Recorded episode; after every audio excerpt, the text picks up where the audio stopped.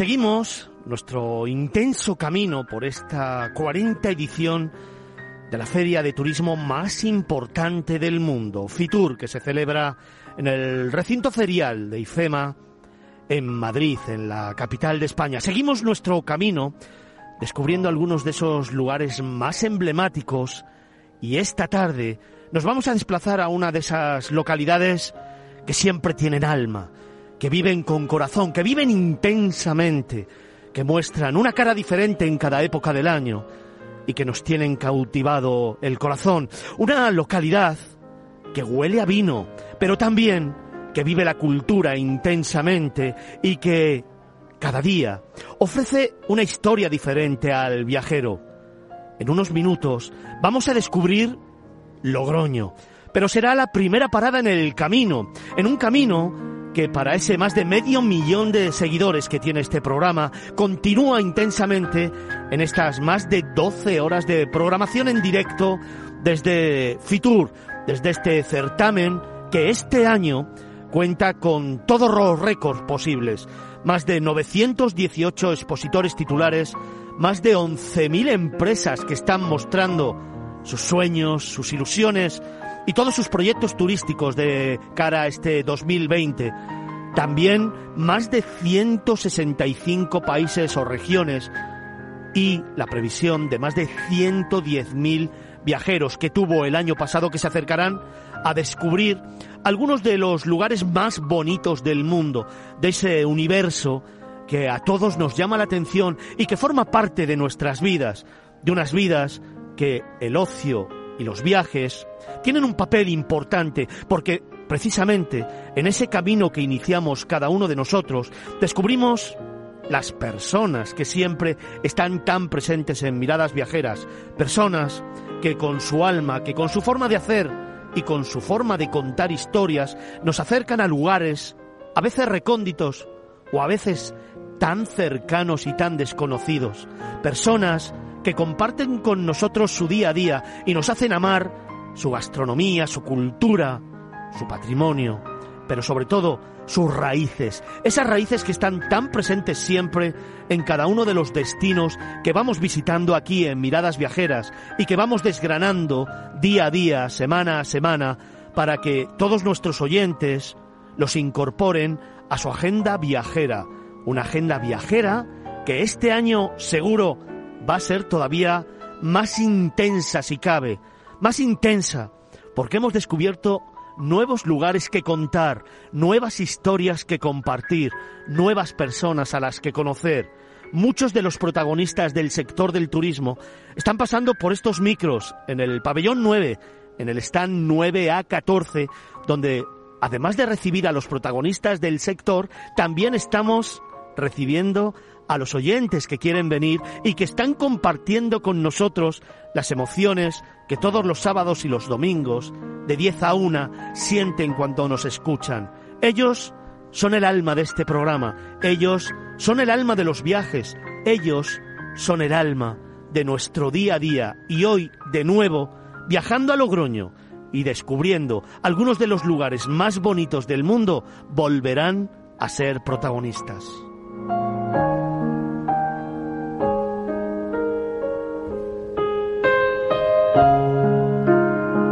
Protagonistas a los que después daremos la voz, a los que después les enseñaremos el mundo con otra mirada, como hacemos aquí, en Miradas Viajeras, en Capital Radio. Para ese más de medio millón de seguidores que Miradas Viajeras tiene, gracias y bienvenidos a la feria de turismo más importante del mundo, Afitur.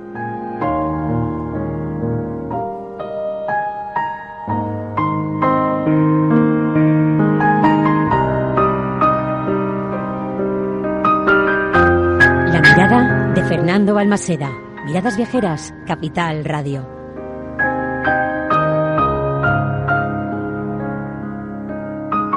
En Capital Radio, Miradas Viajeras, con Fernando Balmaseda.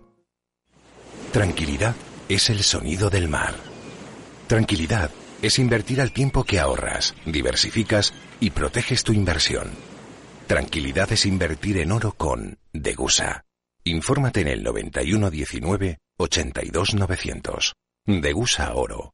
Es tranquilidad. No lo digo por presumir, ¿eh? pero es que yo siempre he sido muy psicólogo. A mí el olfato es que nunca me ha fallado. No sé, llama el instinto, o si quieres llama la intuición, pero nada más verle me dije, este paga, este paga seguro. Yo es que para estas cosas soy... En los negocios no hay intuiciones que valgan, solo hay bases de datos, experiencia y profesionalidad. En E-Informa tenemos toda la información que necesita para que pueda hacer un negocio seguro. Para más información, einforma.com. Tradimo es la empresa líder en Europa y Asia para la formación online financiera y de trading. Más de 200 cursos, 4 millones de alumnos y 30 profesores han creado la mejor formación financiera ahora también en España. Participa en nuestros eventos presenciales y gratuitos en Madrid y Barcelona. Tan solo tienes que escribir un email a contacto arroba tradimo.com. En Capital Radio, Miradas Viajeras, con Fernando Balmaseda.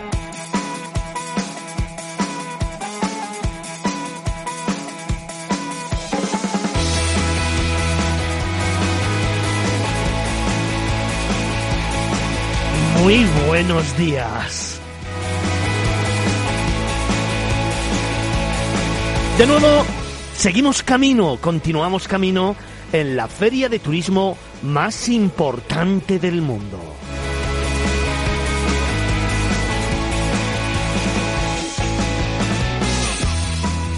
Y lo hacemos con nuevos protagonistas, lo hacemos con nuevos destinos, lo hacemos con una parada en el camino de esas que merece la pena, uno de esos destinos que realmente llevamos en el corazón y que tiene que ser un destino imprescindible en la agenda de cualquier viajero que se precie en este 2020 y sucesivos.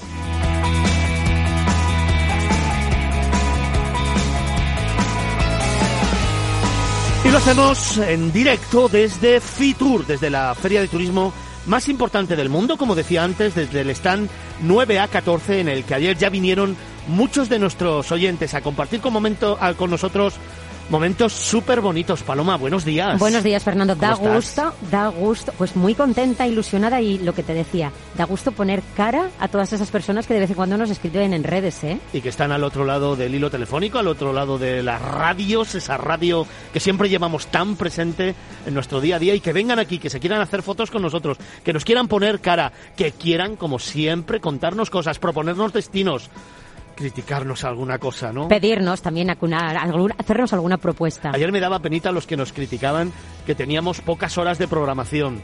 Luis Vicente Muñoz, ya sabes lo que nos piden nuestros oyentes.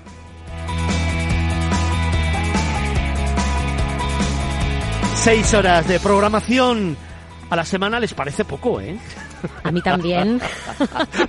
¿Sabes lo que pasa? Hay tantas cosas que contar que al final siempre nos pasa. Cuando se acerca el final del programa hay muchas cosas que se nos quedan en el tintero. Bueno, es, es lógico, porque hablamos del universo, hablamos de sensaciones, de emociones, de experiencias, de sentimientos, y eso es lo que realmente hace grande al sector del turismo, hace grande a cada destino y sobre todo hace grande a los que nos entregan su alma, nuestros oyentes, con los que queremos seguir en contacto, ¿verdad, Paloma? Por supuesto, siempre. Pues si alguien quiere mandarnos un mail, Miradas viajeras arroba capitalradio.es. estamos en redes sociales. Facebook.com Miradas Viajeras y Facebook.com Capital Radio B. También estamos en Twitter Arroba Miradas Viajeras y arroba Capital Radio B. y en Instagram Arroba Miradas Viajeras guion bajo. y siempre con un hashtag que suele ser arroba miradas viajeras, pero que ahora hemos cambiado en nuestra presencia en Fitur. ¿Cuál Eso es? Hashtag MV en Fitur 2020.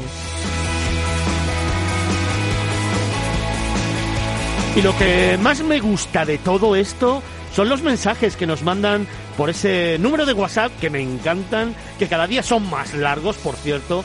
Así que vamos a intentar resumir, queridos amigos. No, porque les pedimos que sean creativos y ellos lo son. No, no, si creativos son. Si alguno se podría hacer un programa de radio con nosotros, fijo, vamos.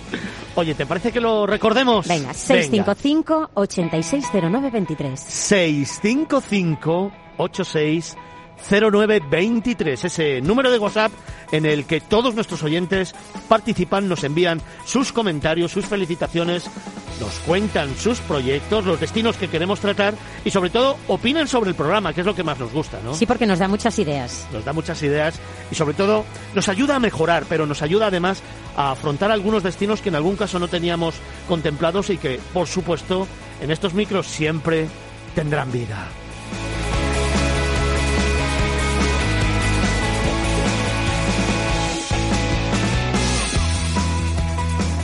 Nos irán acompañando, como siempre, nuestros tertulianos, los número uno del sector turístico que forman parte de este programa. Y además estarán con nosotros a lo largo de las próximas dos horas, de seis y media a ocho y media de la tarde, los protagonistas del sector turístico. Tendremos a los grandes protagonistas de Logroño, de esa ciudad tan bonita, tan maravillosa y que tantos sentimientos despierta en nosotros. Una ciudad especial y muy querida por nosotros, por Miradas Viajeras, ¿verdad, Fernando? Verdad, verdad. Luego también hoy nos iremos a México, al estado de Michoacán, y también vamos a desgranar Cáceres, qué bonita también, ¿eh? Qué bonita. Empezamos en casa, luego nos vamos fuera de España y volvemos otra vez a España. Bueno, pues eso son nuestra programación para estas dos horas de seis y media a ocho y media de la tarde con todos vosotros, con nuestros amigos, con los oyentes, con los protagonistas, con los que nos hacen seguir día a día.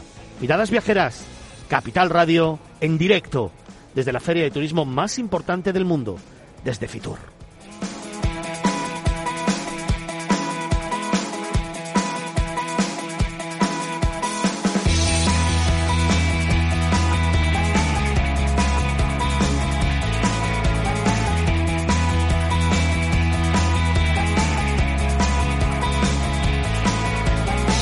Miradas Viajeras en Capital Radio.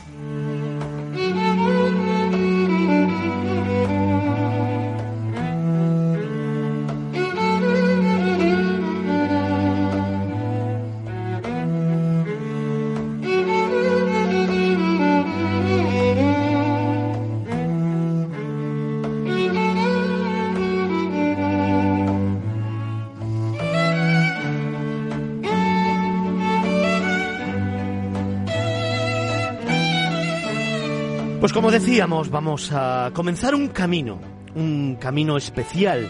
Vamos a ir disfrutando de cada uno de los eh, stands que se van diseminando por toda la feria, por este pabellón 9, hasta llegar a uno, a uno en el que nos vamos a detener, a uno en el que vamos a entrar, a uno que vamos a conocer intensamente. Nos vamos a Logroño.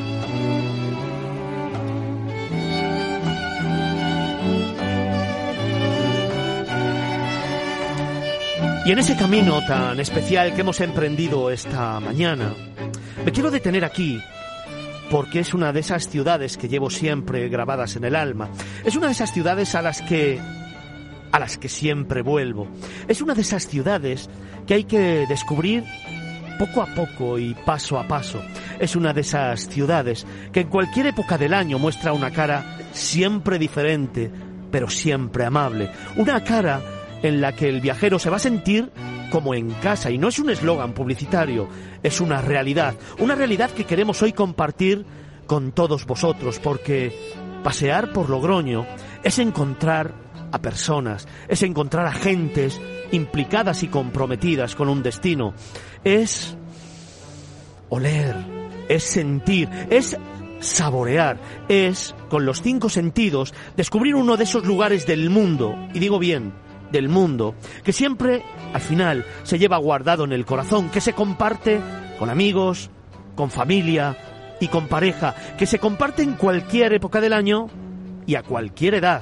Es una de esas ciudades que sorprende allá por donde caminas, que a la vuelta de una esquina te muestra de pronto una callejuela, una plaza, te muestra un edificio increíble o te muestra simplemente una de sus tradiciones y de sus fiestas las raíces que han hecho de esta ciudad uno de esos lugares emblemáticos de nuestra geografía que siempre da carácter a La Rioja, pero sobre todo que siempre da carácter a España.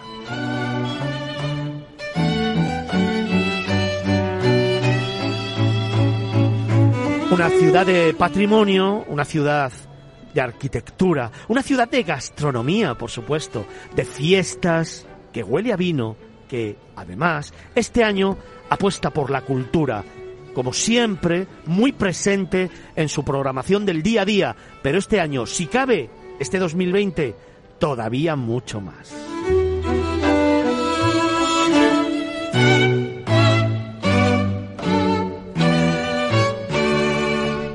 Y para hablarnos de ello, tenemos con nosotros a Pablo Hermoso de Mendoza, es el alcalde de Logroño. Buenos días. Buenos días, Fernando. Alcalde, ¿cómo estás? Pues encantado de estar aquí en Miradas Viajeras, de estar contigo, que siempre le pones esa pasión y, esa, y ese entusiasmo a todo lo que haces y, y creo que también eso refleja lo que es Logroño, esa pasión y ese entusiasmo. Es que es muy fácil hablar de Logroño porque es tan bonita, es una ciudad además, yo diría, tan sorprendente.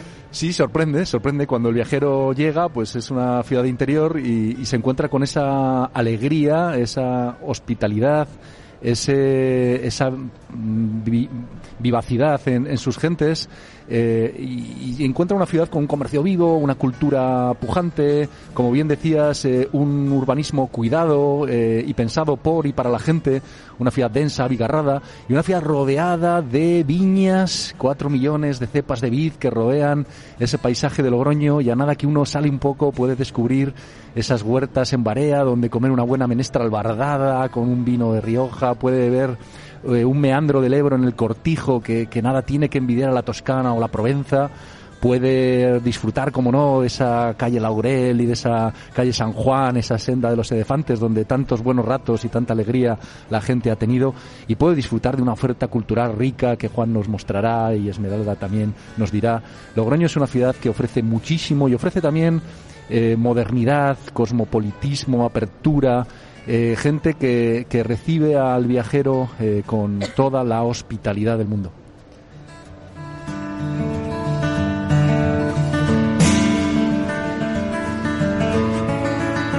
Estamos hablando con Pablo Hermoso de Mendoza, es el alcalde de Logroño, que también ya ha hecho referencia a dos de los invitados que hoy tenemos con nosotros, a Esmeralda Campos, concejala de Turismo, de Turismo, de Hacienda y de Economía, L.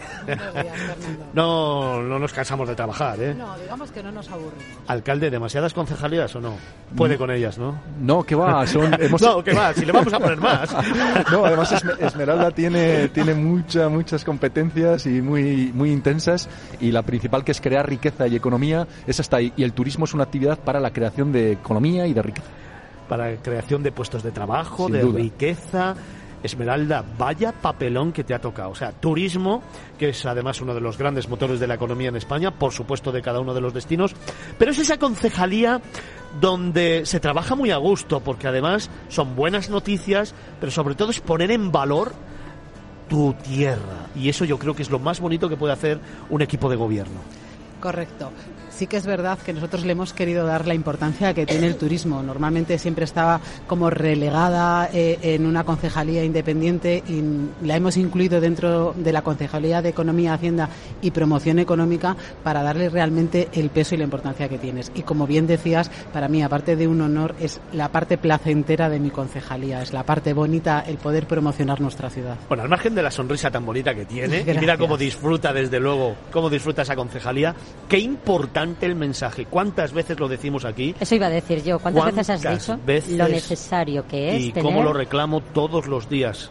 El turismo tiene que ser una parte del gobierno, tanto de los eh, ayuntamientos como de las comunidades autónomas, como incluso a nivel estatal, tiene que ser una parte que requiera de una atención personal directa, porque realmente, al margen de ser el motor de nuestra economía, también es el motor de cada uno de los ayuntamientos, genera riqueza, genera puestos de empleo y evidentemente nos ayuda a todos a crecer. Qué importante.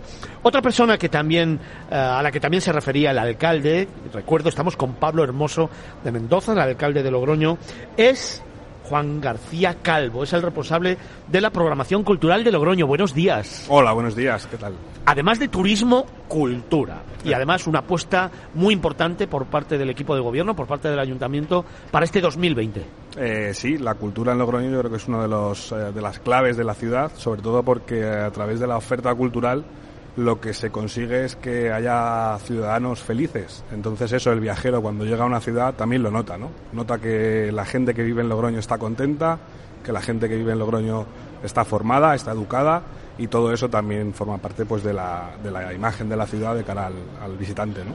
Fíjate qué, qué frase tan bonita, ciudadanos felices, alcalde, que son los que yo me encuentro cada vez que paseo por, lo, por Logroño. Bueno, eso lo da la ciudad y lo da lo que se hace, ¿no? Juan ha dado una de las claves. La- los que estamos en el servicio público durante un tiempo, como nos toca a nosotros ahora, lo que tenemos que procurar es ese aumento de la felicidad pública. Y la felicidad pública se consigue cuando esa ciudad cuida y ama la cultura, la educación, es una mm, sociedad cívica, aprecia lo que tiene, aprecia ese buen vivir, esos modos de vida que hay que conservar y hay que preservar, eh, sigue mimando la gastronomía, mima al que se acerca y le invita a, disfrutar de, de cualquiera de nuestras eh, excelencias, eh, esas patatas con chorizo, esas chuletillas, pero esa, esa también gastronomía sofisticada. En Logroño hay dos restaurantes con estrella Michelin. Viene gente de Japón a comer sushi a Logroño porque hay un eh, restaurante que hace eh, una fantástica comida sushi. Hay un restaurante de cocina ecuatoriana mezcla con cocina española y vienen a, disfrutar de esa gastronomía del máximo nivel, de la máxima excelencia. Entonces, desde esa, desde esa como te decía, menestra rebozado albardada que, que remite a la tradición, a la cultura ancestral, hasta la cocina más rompedora y más innovadora, eso está en Logroño.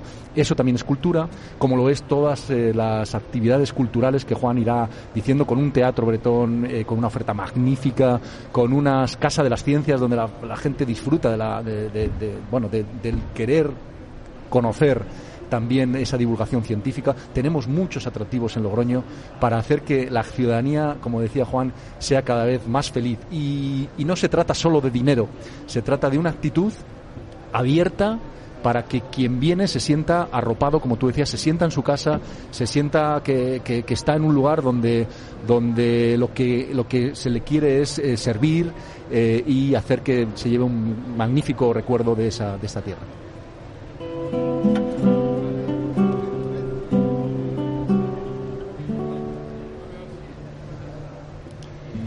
Yo creo que, que la clave de lo que estáis diciendo de ciudadanos felices son ciudadanos orgullosos de su tierra y que además cuando ven algún turista, algún visitante, lo que quieren es compartir con ellos y hacerles partícipe y enseñarles todo lo que tienen en su casa. Y esa es la clave, ¿no? Porque yo sí que visito mucho Logroño. Cuando llegas ahí es que te, encuentras como en tu casa porque cuando te ven un poco despistado enseguida alguien te dice qué quieres, qué necesitas, te explica por dónde tienes que, que ir, lo que tienes que visitar sí o sí antes de marcharte. Y esa es la clave, ¿no? El orgullo de tu tierra. Sí. eh, Tenemos una ciudad muy amable en todos los sentidos, Eh, no solamente porque se puede pasear tranquilamente por el, por el centro, tenemos un casco histórico fantástico, con un patrimonio cultural e histórico fantástico, sino que su propia gente está, como bien dices, orgullosa de ello y es verdad que es gente amable, eh, que separa al turista, que le ayuda en todo lo que puede, que tenemos guías turísticos, por así decirlos, gratuitos por todas las calles de Logroño. Me vais a permitir que para aquella persona que no conozca Logroño, porque claro, estamos hablando de actitud, estamos hablando de felicidad, estamos hablando de sensaciones y, y de emociones, hablamos de cultura, hablamos de patrimonio, como decía la concejala, pero no solamente para los de Logroño, sino para todos los de fuera. Entonces vamos a, en un minuto, alcalde, Sí. nos damos un paseo por Logroño Sí. y nos trasladas a aquellos lugares emblemáticos, aquellos, si queremos conocer la ciudad, que no nos podemos perder. Bueno, pr- primero, cuando uno se acerca a Logroño, descubre un mar de viñas, como decía. Descubre un paisaje. Esa es la primera imagen. Esa es la primera imagen. La primera imagen es ir por esas, por esa eh, carretera disfrutando de un paisaje de- rodeado de viñas que en un otoño se vuelven ocres, eh, eh, que, que- que- que en cualquier estación del año te permiten ver que seguimos siendo cultura porque partimos de una agricultura de valor, de calidad, con un vino que, que- que- que es santo y seña en cualquier lugar del mundo, un buen Rioja. Y por lo tanto, antes de acercarse a Logroño, lo que le rodea es ese mar de viñas eh, que verdaderamente ya eh, acerca a la felicidad. Y ese olor, porque Sí. hay que bajar las ventanillas del coche y también oler que el mar de Viñas es espectacular, pero ya se, ya se empieza a notar que entras en Logroño. En la Por Rioja. eso decimos que Logroño es una enópolis. Logroño es una enópolis, es una polis, como decían los griegos, que vive por y para el vino y a través del vino eso se convierte en palanca de un buen vivir. Cuando entras en Logroño eh, puedes, como decía Esmeralda, pasear por su centro histórico y, descubrir también gente que viene por, por ese afán cultural, descubrir la iglesia de San Bartolomé, Palacio, la concatedral de la Redonda, Santiago, Compostela.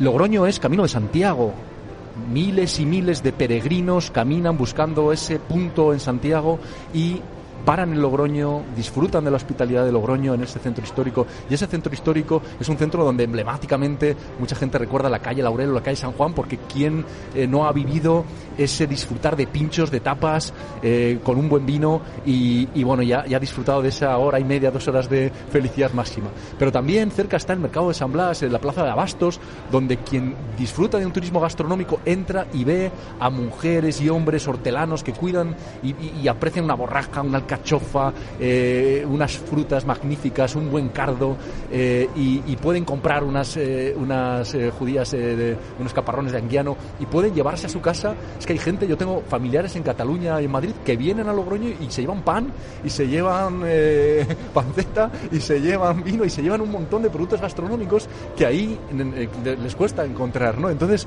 disfrutan de un turismo gastronómico excepcional.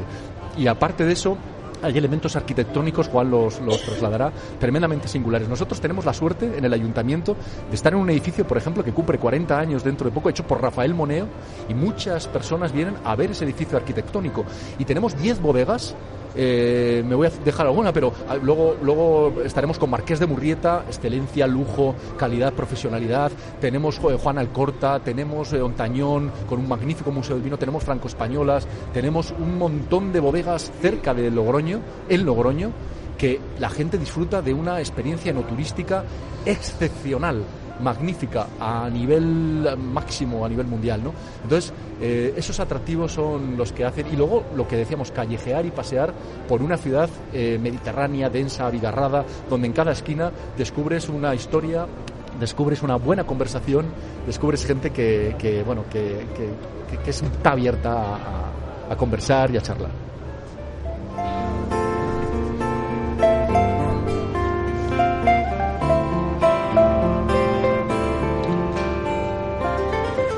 Todos esos valores, todos esos atractivos, los traen a Fitur, a esta nueva edición, a la 40 edición de la feria de turismo más importante del mundo. Están en el pabellón 9 y están exponiendo y además dando valor a algunos de los eventos más importantes que van a tener durante el año 2020. Concejala, ¿qué traemos a Fitur?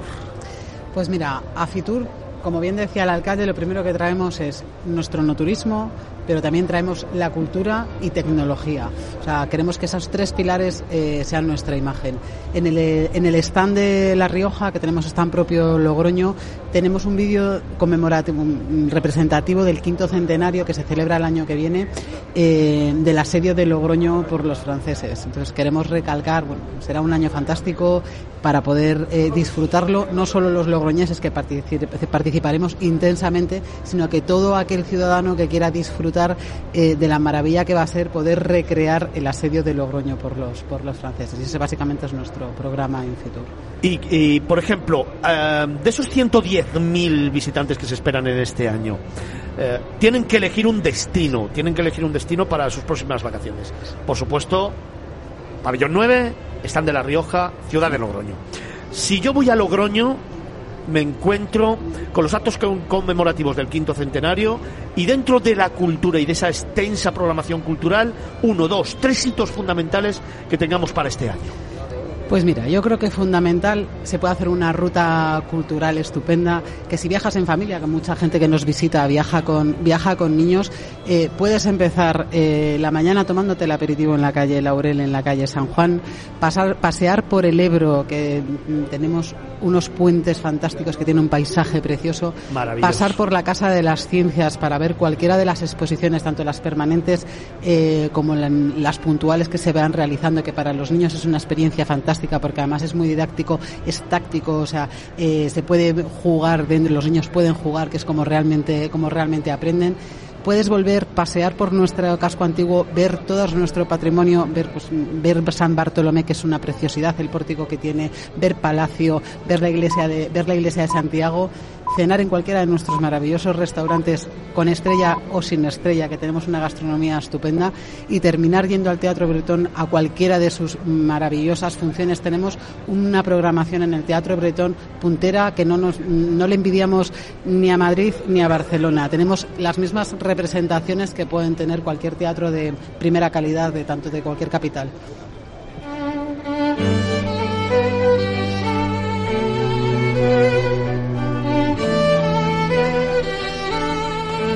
Estamos hablando con Pablo Hermoso de Mendoza, es el alcalde de Logroño, y con Esmeralda Campos, concejala de Turismo, Hacienda y Economía.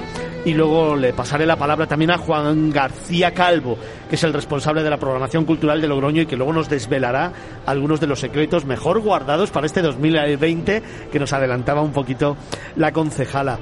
Pablo, Dime, líneas Fernando. estratégicas para trabajar este año. Tenemos todavía mucho que hacer, ¿no? Tenemos Bueno, retos. Tenemos muchísimo por hacer. Eh, lo que tenemos que hacer es, y por eso agradezco este, este programa, es comunicar eh, cómo Logroño eh, está en ese proceso intenso de también de cambio, de modernización, de, de apertura, eh, trasladar, porque yo creo que hay una imagen, tú lo decías, ¿no? Eh, hay, hay como determinados estereotipos, alguien piensa que cuando llega a Logroño o a cualquier provincia de interior, pues encuentra una ciudad de provincia y bueno, y no, y, muchas veces se sorprende. Yo recuerdo, hace poco vino Carmen Maura, que yo no sé qué idea tenía de Logroño, pensaba una, una ciudad más tradicional, más costumbrista, y cuando llegó y vio, como te digo, esa pujanza comercial, ese desarrollo, esa arquitectura, se quedó tremendamente sorprendida. Entonces, como bien dices, primero es atraer a gente y, después hay que hacer mucha labor, sobre todo de permanencia en las pernotaciones, porque muchas veces el viajero mm, digitalmente busca un destino, Logroño puede ser un buen emplazamiento para visitar La Rioja, pero también lo que aspiramos es a que Logroño sea un lugar donde la gente venga a quedarse, aumente el índice de pernotaciones y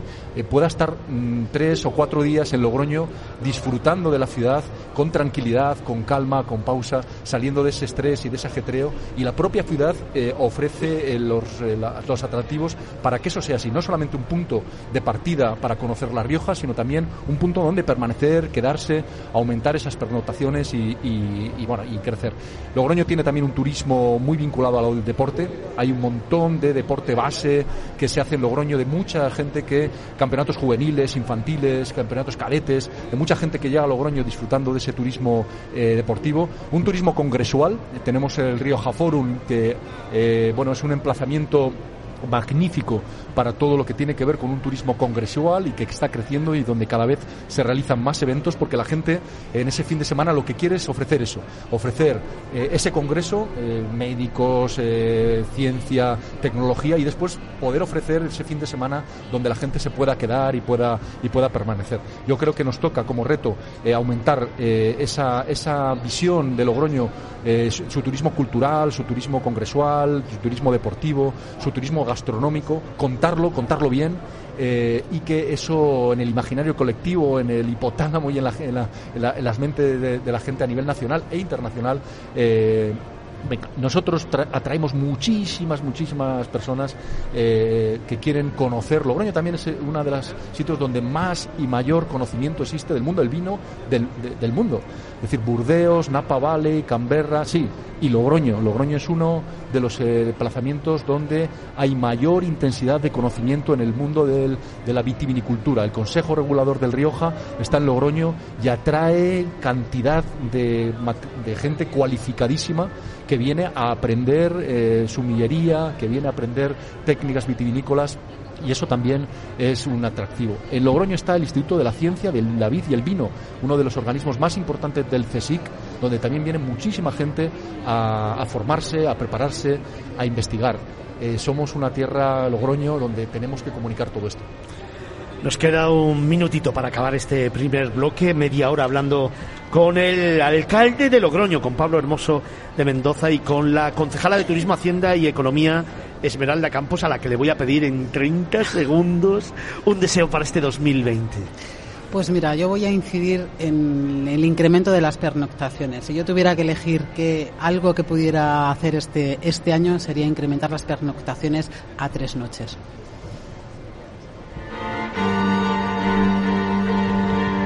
Alcalde, muchísimas gracias. Gracias a vosotros, Fernando. Ha sido un placer. Concejala, muchísimas gracias. A vosotros. Y desde luego que sepáis públicamente, primero que me encanta teneros en esta casa, esta casa y este programa cuando lo queráis y para lo que lo necesitéis. Logroño está en el corazón nuestro, vamos a seguir hablando de ello y siempre que nos necesitéis, ahí estaremos. Muchísimas gracias. Gracias, Muchas Fernando. gracias a vosotros, Fernando.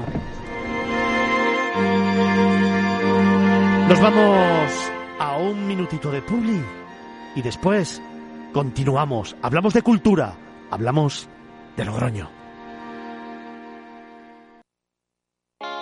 ¿Está tu bufete bien posicionado en Google?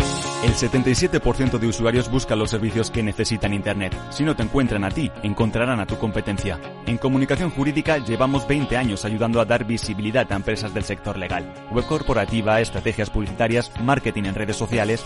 Infórmate en comunicacionjurídica.com o en el mail info arroba comunicacionjurídica.com.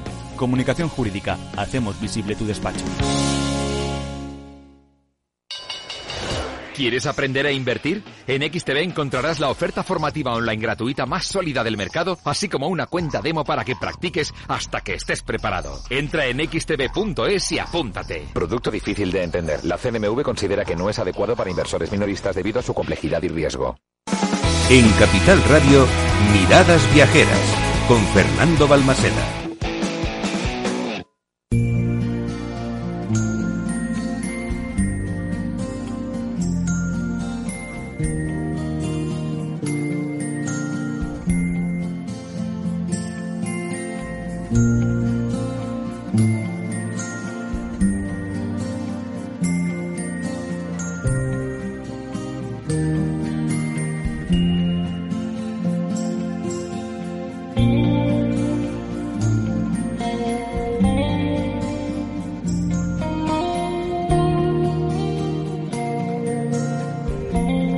Tras esta pausa vamos a continuar nuestro camino. La verdad es que da gusto tener personas que te entregan el alma de esta forma, que representan un destino como el alcalde y como la concejala. Da gusto una tierra que conoces, que vives y que sientes intensamente, que haya eh, responsables que te la cuenten como lo han hecho. Y da gusto de verdad trasladarse a través de las ondas del tiempo a una localidad como Logroño en la que prima fundamentalmente las personas, el sentimiento, las tradiciones, las fiestas y las raíces más profundas. ¿eh? Eso te iba a decir yo, fíjate Fernando, al margen de que sean el alcalde y la concejala, yo me quedo con las personas, el orgullo con el que nos hablaban de su tierra. Me da igual el cargo que tuviesen, son personas hablando de algo de lo que se sienten muy, muy orgullosas y que lo querían transmitir y contar. Y eso es el valor de los destinos.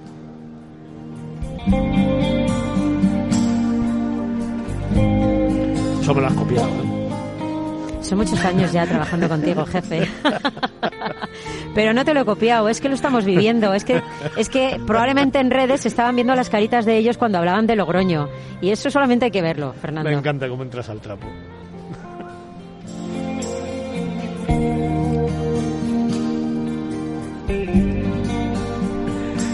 Pues como decía, vamos a seguir camino y lo vamos a hacer hablando de cultura y de cultura en Logroño. Lo vamos a hacer de la mano de Juan García Calvo. Es el responsable de la programación cultural de Logroño, al que le vuelvo a dar las buenas tardes. Buenas tardes. Hola, buenas tardes. Bueno, eh, después del alcalde y después de la concejala, Vaya papelón tienes, ¿eh?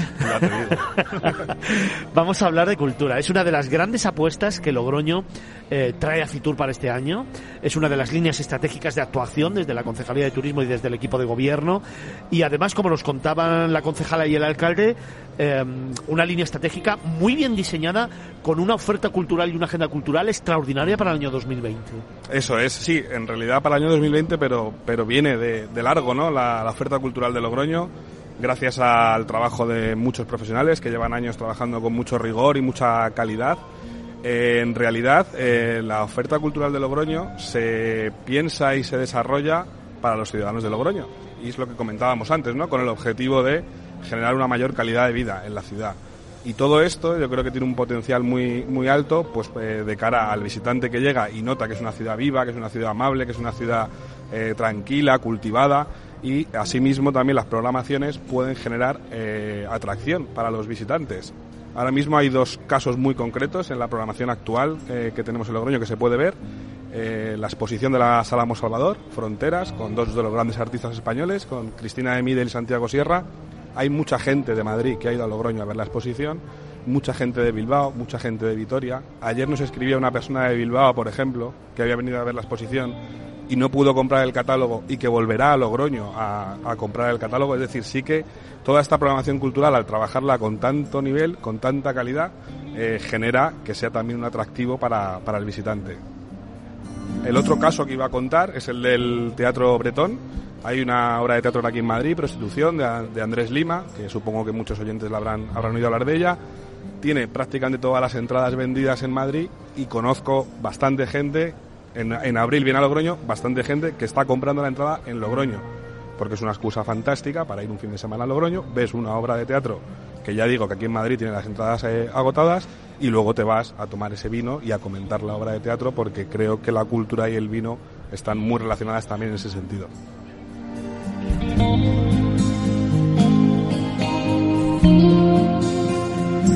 Encanta cuando la concejala se ha venido arriba y ha dicho la cultura en Logroño no le tiene nada que envidiar a la de Madrid, a la de Barcelona.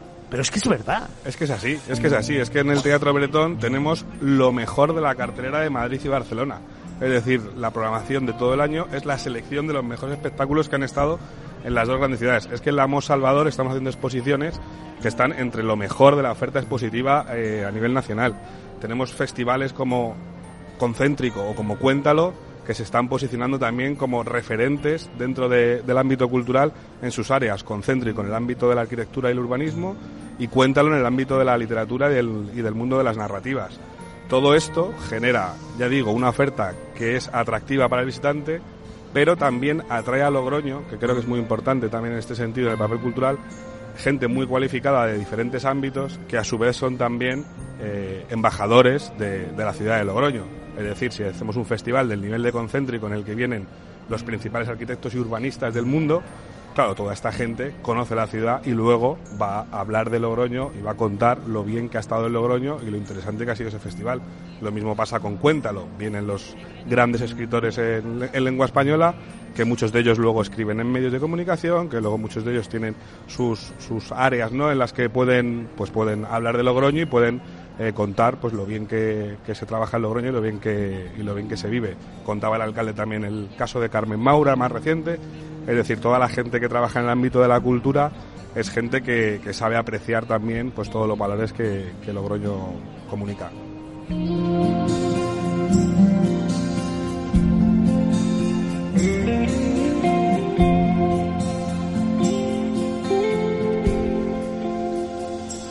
Una programación cultural muy extensa, muy diversa, pero lo que me ha sorprendido cuando he estado revisando todo lo que proponéis para este año 2020 es que habéis tenido en cuenta todos los públicos y todos los potenciales viajeros que pueden llegar a la ciudad. Al final no es eh, hacer una programación cultural para un segmento de población determinada, sino que tiene cabida los niños, los mayores, los jóvenes, los amigos, los grupos, es decir, cualquier viajero que pueda venir a Logroño a disfrutar de un fin de semana, como contaban la concejala y el alcalde, también pueden disfrutar a lo largo de todo el año de algún espectáculo o de alguna cita cultural en la ciudad, ¿no? Efectivamente, hay como tres grandes espacios con programación continua. Uno es el Teatro Bertón, dedicado a las artes escénicas. Otra es la Sala Mos Salvador, dedicado a las artes visuales o artes plásticas. Y el tercero es la Casa de las Ciencias, que es otro espacio referente en cuanto a divulgación científica. Los tres eh, centros, los tres espacios, tienen una programación continuada, de calidad y pensando en los diferentes, en los diferentes públicos. Quizá la Casa de las Ciencias sea la que se enfoque más a ese público familiar que comentaba Esmeralda antes, y en el caso del Teatro Bretón y en el caso de la Amo Salvador, pues a un público pues más, eh, digamos, más cultivado, más formado. Y luego, aparte de estos tres espacios que son de programación continua, hay una serie de citas en el, a lo largo del año en forma de festivales o de, o de grandes ciclos que aglutinan también oferta de calidad cultural. Tenemos el Festival de Narrativas Cuéntalo, que es en el mes de noviembre, tenemos eh, Concéntrico, que es el Festival de Arquitectura y Urbanismo, que es en el mes de a finales de abril, primeros de mayo. Tenemos también la Semana de Música Antigua, que es en septiembre, que es una de las más importantes de España, también la Semana de Música Antigua de Logroño. Tenemos el ciclo Festival de Jazz, que es en el mes de, de mayo. Y luego está lo visual también, que es en, en octubre, que es una iniciativa que dinamiza el comercio local a través de intervenciones artísticas en los, en los escaparates de la ciudad. Así que eh, con esta programación, tanto la estable y continua de los espacios como con la puntual a través de festivales, se completa una oferta cultural pues muy, muy variada y muy potente.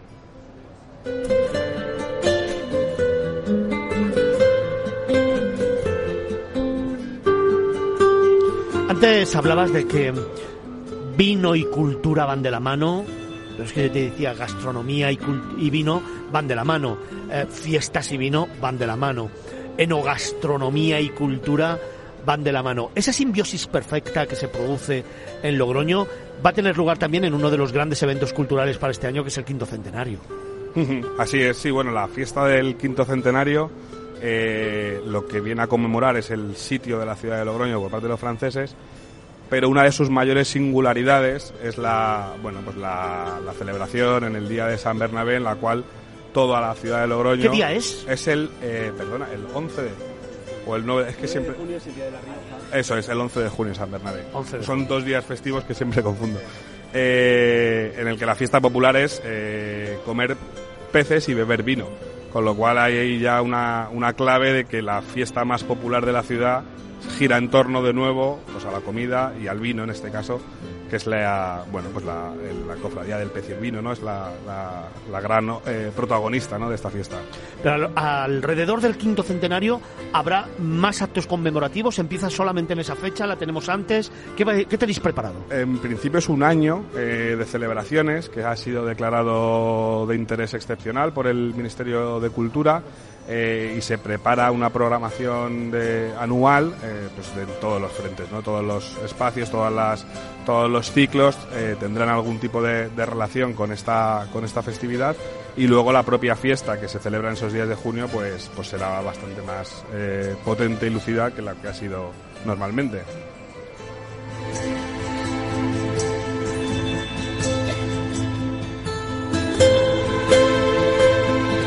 Con Juan García Calvo, es el responsable de programación cultural de Logroño, al que le voy a poner una pequeña trampa. Me vas a permitir. Eh, si yo quiero marchar a Logroño con familia, con niños, ¿qué busco en la cultura allí? Pues yo creo que lo que comentábamos antes, yo creo que la Casa de las Ciencias es un espacio muy, muy amable, ¿no? Para ir con, con- con niños, con familia. El Parque del Ebro es un sitio excepcional. A mí me parece, bueno, un parque, pues en la línea de los parques de las grandes ciudades europeas, ¿no? Alemanas, con grandes espacios, con, pues, para pasear, con constantes paradas de juegos para niños. Yo creo que eso es un valor muy importante para, para el turismo viajero. Y luego, bueno, pues las programaciones culturales. En la Sala Mos Salvador, por ejemplo, tenemos unos talleres infantiles también que acercan el arte contemporáneo de una manera muy, pues muy lúdica y muy, y muy interesante para, para el público infantil. Y, y, bueno, pues yo creo que hay bastante oferta en ese sentido, sí. Si voy buscando algo que me sorprenda, que defina a Logroño por encima de las demás capitales, que, que me llame la atención, que diga, wow, a nivel cultural no hay otra cosa igual. Uf, es difícil esa pregunta, ¿eh? eh buah, yo creo... Eh, buah, es que es muy difícil la pregunta. Porque te... Sí, con- se lo has Vamos puesto a hacerlo- difícil, sí. Fernando. Vamos a hacerlo de otra manera. Vamos a hacerlo de otra manera. Yo soy un gran amigo tuyo. Y voy a Logroño, como me ha dicho antes el alcalde. Me llamas en cuanto vengas, ¿eh? Vale, pues yo te voy a llamar. ¿Dónde me llevas lo primero de todo para que me sorprenda a nivel cultural con la programación de este 2020? Yo lo primero te llevaría a la Sala Salvador. Primero porque está en uno de los puntos de acceso más, más evidentes y claros de la ciudad. Está junto a la oficina de turismo, enfrente de la oficina de turismo está este espacio expositivo y creo que a mucha gente le sorprende, no solo por la arquitectura del espacio, es un antiguo secadero de tabaco, es una nave de 500 metros cuadrados totalmente diáfana, sino por las exposiciones que allí se, se están programando, eh, que, bueno, que uno no imagina cuando va a una ciudad, entre comillas, de provincias, ¿no? Que espera encontrarse otro tipo de, de perfiles, pues de repente encontrar exposiciones del arte más contemporáneo, más vanguardista y más actual, eh, recibiendo ahí a los, a los visitantes, pues, es- pues yo creo que sorprende bastante. Oye, antes hablábamos con la concejala y con el alcalde de ese mar de viñedos que nos presenta la ciudad cuando estamos llegando, que nos genera sensaciones, olores. Estábamos hablando de las bodegas. Y claro, yo creo que aunque luego hablemos de vino, que vamos a hablar, por supuesto, también esa arquitectura del vino, esas bodegas, forman parte intrínseca de la propia cultura de Logroño, ¿no? Totalmente, totalmente. Es un eh, recurso patrimonial a poner en valor sin lugar a dudas. Y no solo con la mera visita, sino con la generación también de actividades culturales en estos espacios. Eh, en el ámbito municipal está el espacio Lagares y el Calado de, de San Gregorio, que son dos espacios donde se realizan exposiciones, donde se realizan conciertos. Y en este caso, luego hablaréis también pues, con, con Bodega Sontañón, que está por aquí que bueno colaboran en uno de los ciclos del Teatro Bretón, en los Jueves Flamencos, y eh, una de las partes de esa colaboración es la celebración del el primer concierto de este ciclo en la propia bodega.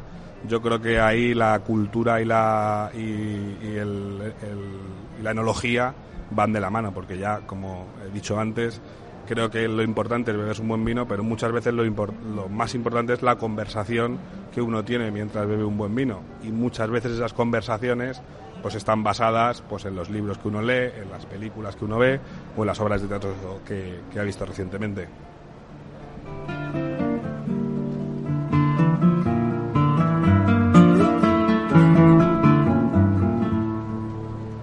Qué importante ese momento en torno al vino en el que compartir emociones, experiencias, vivencias. Qué importante además en torno al vino y en torno a una buena almuerzo, una buena comida en Logroño, el hablar de cultura, el hablar de patrimonio, el hablar de lo que ha generado la experiencia de visitar, conocer y descubrir una ciudad como esta.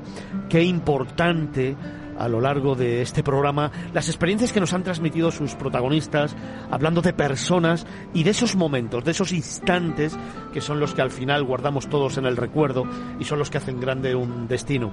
Y qué importante presentar a los dos próximos invitados en Miradas Viajeras, en Capital Radio, desde Fitur, en directo esta tarde. Miradas Viajeras, en Logroño.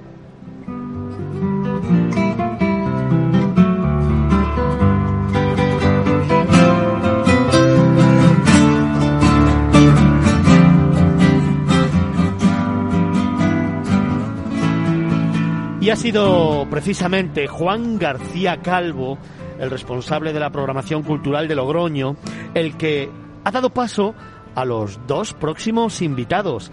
A Jesús Arechavaleta, el responsable de no turismo de Bodega Sontañón. Buenas tardes. Buenas tardes, Fernando. Y también está con nosotros José Carlos García, que es el director de comunicación de Marqués de Murrieta. Buenas tardes. Buenas tardes. Bueno, estamos hablando de cultura y la cultura va directamente ligada al vino en Logroño como no puede ser de otra manera. Así es, así es.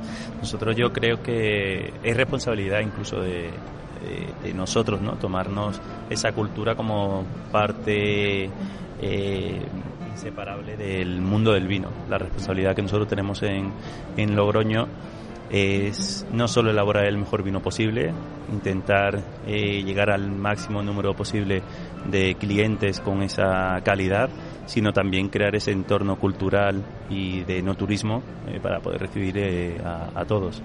Fíjate, yo creo, Jesús, que como bien decía José, es un compromiso con la propia ciudad, con la propia cultura, con las propias raíces, como antes nos estaba contando Juan, eh, el vino está en las raíces de la historia eh, de un pueblo, ese pueblo Logroño, que ha crecido en base a ello y que además lo tiene muy presente en su día a día. Y las bodegas sois, yo creo que un protagonista eh, excepcional de esas raíces, de esa evolución de las raíces y de ese compromiso con la evolución de la propia ciudad a nivel turístico también.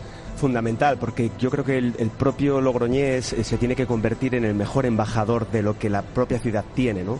Y en eso las bodegas tenemos esa responsabilidad de, de abrir las puertas para que, que conozca lo que se, lo que se está haciendo, ¿no? Porque Evidentemente hay el, elaborar un vino es fundamental y para eso necesitamos la bodega, pero hay mucha carga histórica eh, donde realmente hay que darla a conocer, ¿no? Por, por, todo lo que ha sucedido, ¿no? Y cómo el vino ha sido un elemento de unión en la cultura, en la gastronomía y yo creo que eso es fundamental para el logroñés, insisto, para el que eh, venga de fuera y se encuentre en esa calle Laurel o esté visitando eh, los diferentes espacios eh, artísticos que pueda haber, la calle Beretón de los Herreros, el que de repente alguien pregunte, oye, ¿qué puedo hacer en Logroño? ¿no?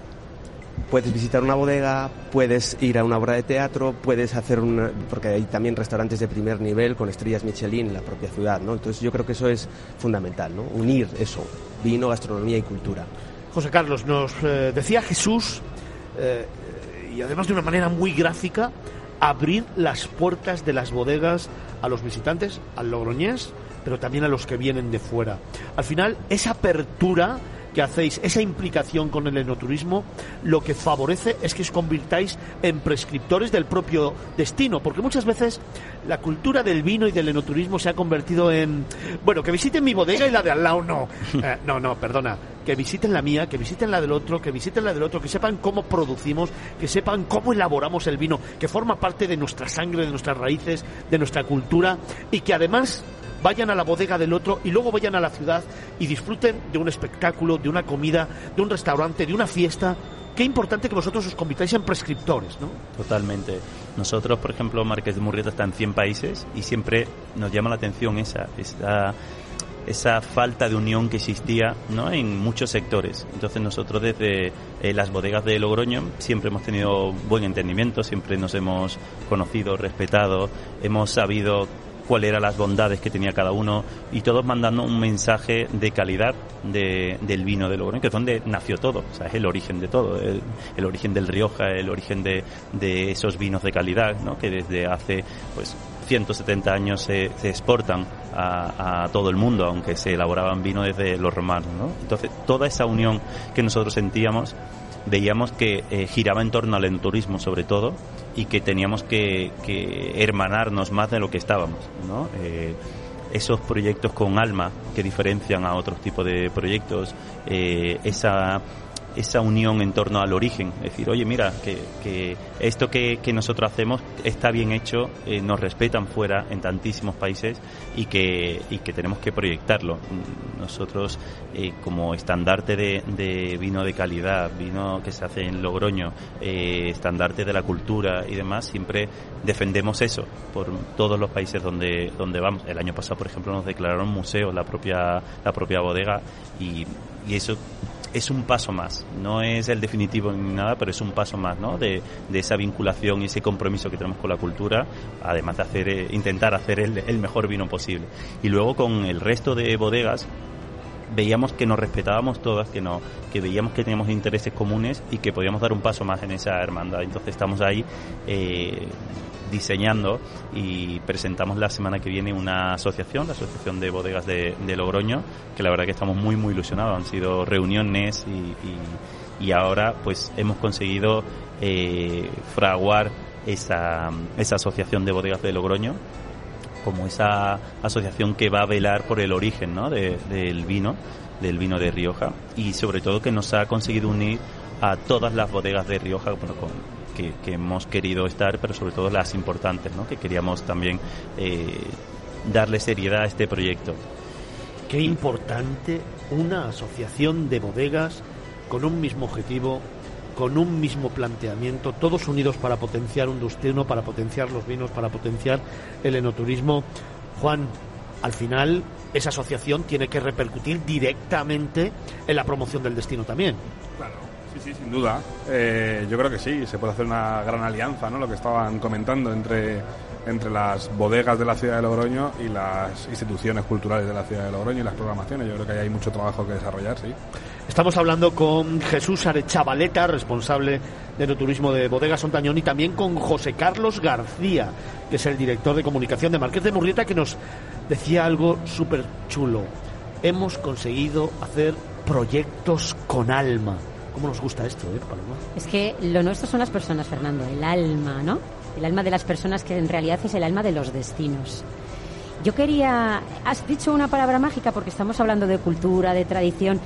Hay una palabra que has dicho, son las fiestas. Las fiestas también son la cultura de los destinos, ¿no? Y, y, yo quiero hacer referencia a, precisamente a la fiesta de la vendimia, ¿eh? vuestra fiesta de San Mateo que se celebra en septiembre, que a lo mejor es una buena manera de que el visitante, ¿no? el turista, vea toda la cultura del vino desde el primer momento, porque yo creo que también esas, ese, ese recoger las, en las vides, recoger las uvas, tiene su, momento de magia y a lo mejor es la mejor manera de que la gente empiece a ver lo que es en realidad el vino, ¿no? y el respeto que eh, las personas que hacen el vino tienen a la tierra, ¿no? Eh, ahora que se habla tanto del medio ambiente, de la sostenibilidad, la importancia que, que desde las bodegas vamos a marcar también en, todo eso, ¿no? porque es fundamental y además, eh, apuntando un poco lo que decía José Carlos, cada una de las bodegas de Logroño tiene mucha particularidad y mucha singularidad ¿no? y, hacer todo eso, poner todo eso en común, creo que va a completar muchísimo más ese destino turístico de calidad, ¿no? que, que yo creo que es fundamental. ¿no? Y, unir las fiestas eh, pues la vendimia, ¿no? Porque al final eh, la fiesta de la vendimia es poner en valor ese trabajo, ese esfuerzo durante todo el año que se hace en el campo y ofrecer ese primer mosto, ¿no? A la, en este Pero a mí caso a la Virgen de me Valvanera. parece una, una fiesta espectacular porque acerca a la gente en realidad que no conoce ese, no conoce el trabajo y cuál es el principio. Entonces le acerca a la tierra de verdad, convive con las gentes de Logroño y yo, es un- yo creo que es la mejor manera de empezar a conocer eh, la tierra. Y además el, el vino como elemento de, de unión, ¿no? O sea, es fundamental, fundamental. Qué bonita la Virgen de Valvanera, ¿eh? Qué bonito Qué el buen sitio, monasterio, qué qué, buen sitio, bonito. Sobre todo qué bonito llegar hasta allí. Y luego una vez allí disfrutarlo, vivirlo, bueno, qué, qué chu- qué chulada. Bueno, en fin, que me voy. Eh, estamos también hablando con Juan García Calvo, que es el responsable de la programación cultural de Logroño, que hacía antes referencia a conciertos que estáis haciendo en Montañón también. Ujú. Bueno, yo creo que la música es un buen elemento de unión ¿eh? y sin duda alguna eh, venir a Rioja, venir a Logroño, disfrutar de las bodegas de Logroño y poder disfrutar en un entorno como es la bodega de esa actividad, realmente eh, yo creo que lo que hace es que, que sientas, que vivas desde dentro pues todo lo que se hace, todo lo que se proyecta, ¿no? Y además eh, da pie a esas conversaciones, a esos intercambios, porque claro, el, el vino va acompañado de música, en este caso, y además también de gastronomía, ¿no? O sea que qué mejor, ¿no? Entorno para, para poder aunar todo eso. Estamos hablando también con Jesús Arechavaleta, es el responsable del turismo de Bodegas Ontañón, que nos contaba esa pasión por la música y ese agente tan importante dentro de la promoción cultural de Logroño, y con José Carlos García, que es el director de comunicación de Marqués de Murrieta, al que yo le quiero preguntar durante el 2020, hitos que tengamos en Marqués de Murrieta. Bueno, pues el principal es que finaliza en el último semestre del año las obras de toda la bodega nueva productiva. Han sido cinco años de obras de 25.000 metros cuadrados y 75.000 de jardines, de, de urbanización, ¿no? de, in- de unir el Castillo Igay, que es eh, la bodega que construyó el Marqués de Murrieta, con la bodega nueva, sin que rompa nada eh, la coherencia estética del proyecto ¿no? dentro de las 300 hectáreas. Entonces ha sido una inversión increíble en tiempo, en esfuerzos, en pasión, pero también en ilusión. Y ya por fin este año se ¿Cuándo se terminan? El último trimestre, semestre del 2020. Eso hay que agendarlo para ir Sí, a hacer sí. un programa allí a la bodega, Pues ¿eh? nada, cuando y queráis. inauguramos la bodega Invi- nosotros, ¿eh? Invitados estáis, Bueno, invitados estáis y ese es el principal, yo creo. Después, Ha quedado totalmente grabado. Sí, sí. registrado. no, pues encantados, encantados por supuesto. Y luego, eh, por ejemplo, el lunes, lo estábamos hablando antes, eh, el lunes ya se presenta el nuevo Castillo Igay 2010, que es como todo el mundo esperando eh, esa salida de, de esa añada que, que va a ser, dicen que la añada más maravillosa de, de todos los 2010, o sea, de todos los Castillo Igay, perdón. Entonces estamos encantados. Y esto es el lunes ya. Esto es el lunes. Nada, ya sale. madre mía. Ya sale. Ahí se sacarán las listas de espera que hay y se empezarán primero a responder a, a esas personas que están en lista de espera o esa- esos distribuidores y a partir de ahí los que queden, pues veremos a ver si nos queda alguna. ¿Y vosotros en Ontañón qué tenéis para este 2020?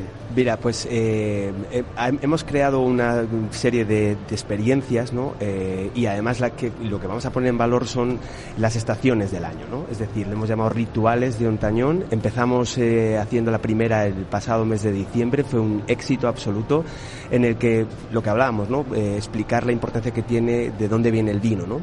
Entonces, bueno, los personajes, los héroes que hay en nuestro templo del vino en Ontañón, de alguna forma los hemos puesto en cada una de las estaciones y vamos a hacer esa celebración, ¿no? La primavera, el verano, el otoño y el invierno, para también hacer un homenaje a esas personas que hacen ese trabajo duro del campo, ¿no?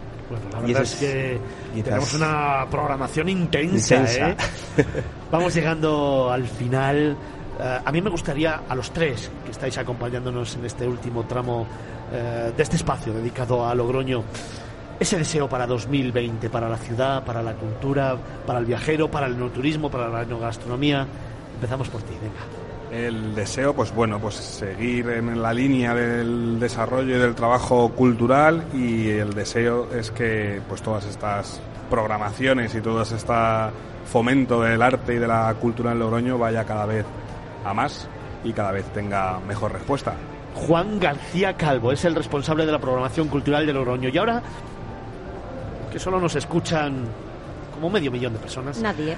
Em, eh, ¿Algún secreto guardado para este 2020? ¿Alguna sorpresa? Pues mira, te voy a contar. Venga. Cuéntalo en bajito para que no nos oigan. Así en bajito, en bajito. Pues mira, la siguiente exposición que tenemos en la Sala Salvador que comentaba antes va a ser algo totalmente inédito a nivel nacional. Es una exposición de mujeres artistas que trabajan en, dentro del arte urbano.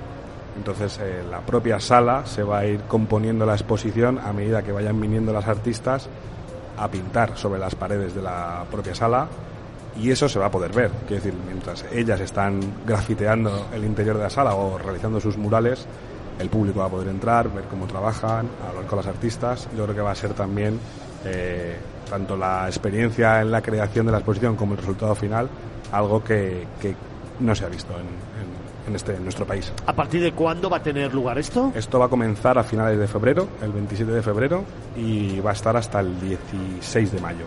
Oye, todo el mundo que quiera saber la programación cultural de Logroño, ¿dónde la puede encontrar? Pues mira, ese es uno de los retos también de 2020. Muchas gracias.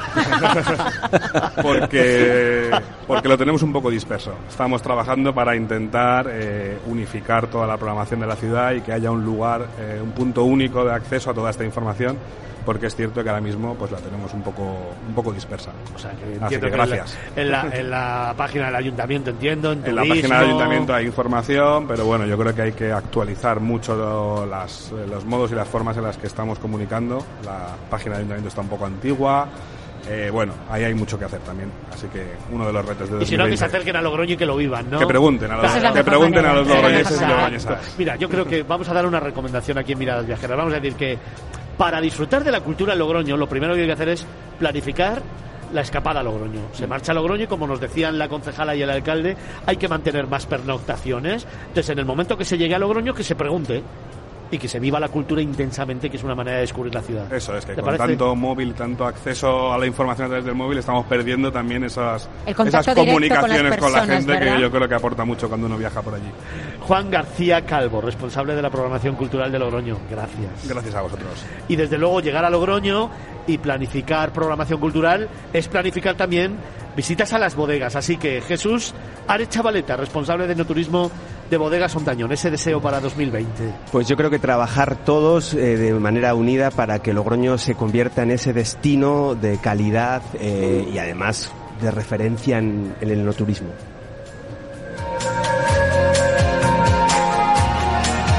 Gracias por haber estado con nosotros, Jesús. También José Carlos García, director de comunicación de Marqués de Murrieta, ese deseo para 2020, además de felicitaros por esa nueva asociación de bodegas de Rioja. Pues yo creo que, nuestro deseo es que, la calidad y también estos proyectos con, con alma lleguen a todos los rincones del mundo. Nosotros creo que nuestra misión es que estos vinos de calidad, estos proyectos culturales, estas bodegas de prestigio y demás, sean conocidas en todos los rincones del mundo. Qué bonito, ¿eh? Que todos estos rincones con alma lleguen a todo el mundo. Qué bonito. Que sean conocidos. Ese sí que es el objetivo, porque yo creo que vosotros ya sois punteros. José Carlos García, director de comunicación de Marqués de Murrieta, muchísimas gracias. Muchas gracias a vosotros.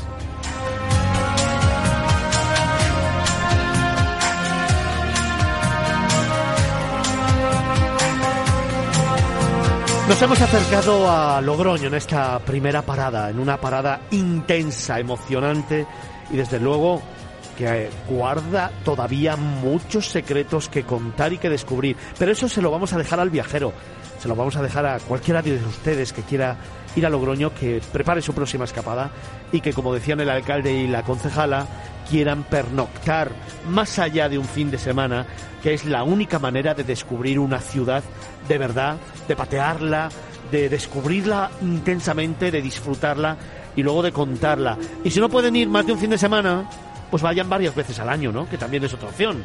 Hay que ir varias veces al año porque hay un montón de fiestas que hay que disfrutar. Es Logroño, una parada obligatoria en el camino y uno de los lugares que en este Fitur, en la 40 edición de la Feria de Turismo más importante del mundo, hay que visitar. Están en el pabellón 9. Allí encontraréis toda la información para planificar una escapada que de verdad nos va a dejar indiferente. Miradas viajeras, Capital Radio. Seguimos.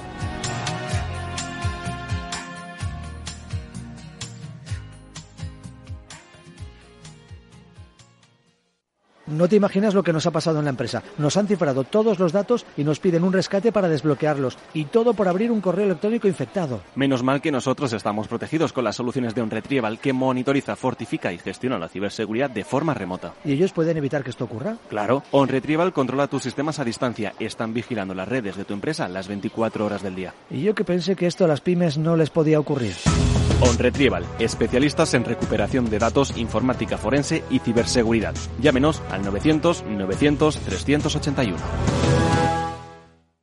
Tradimo, tu academia online financiera, te ayuda a tomar el control sobre tu futuro financiero.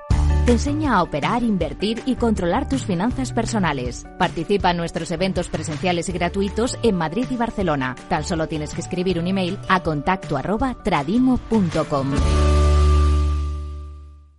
Hola, soy Leopoldo Abadía, autor de La Crisis Ninja, y quiero hablaros de lo normal. Lo normal es que cuando compramos algo sepamos cuánto tenemos que pagar, ¿no? Pues eso mismo debería suceder a la hora de invertir. Por eso me gusta Finanbest, comisiones bajas y claras, sin letra pequeña. Entra en finanbest.com y descubre que lo normal es extraordinario. Lo normal es Finanbest.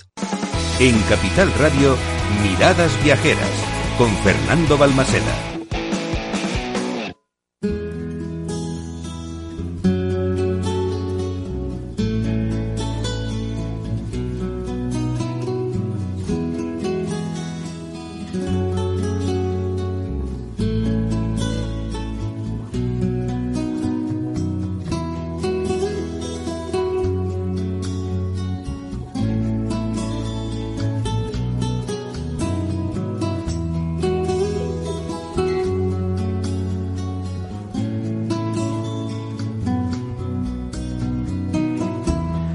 Vamos a continuar camino por esta 40 edición de la feria de turismo más importante del mundo, desde donde estamos emitiendo en directo esta tarde dos horas de programación en la que estamos descubriendo nuevos lugares del mundo y sobre todo en los que he encontrado una sonrisa preciosa.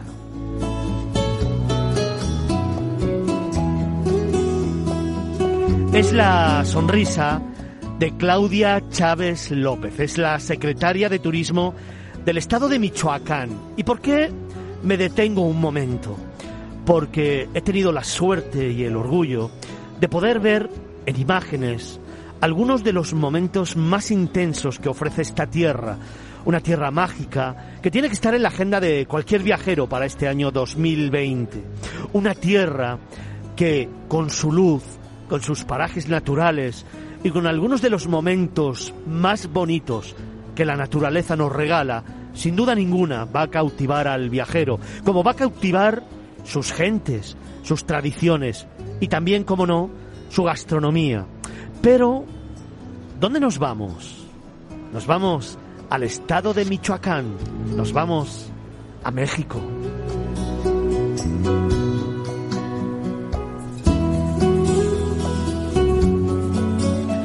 Ya sabéis que aquí en Miradas Viajeras tratamos de buscar el alma de los destinos, el alma de aquellas personas que hacen grande un lugar, un lugar del universo.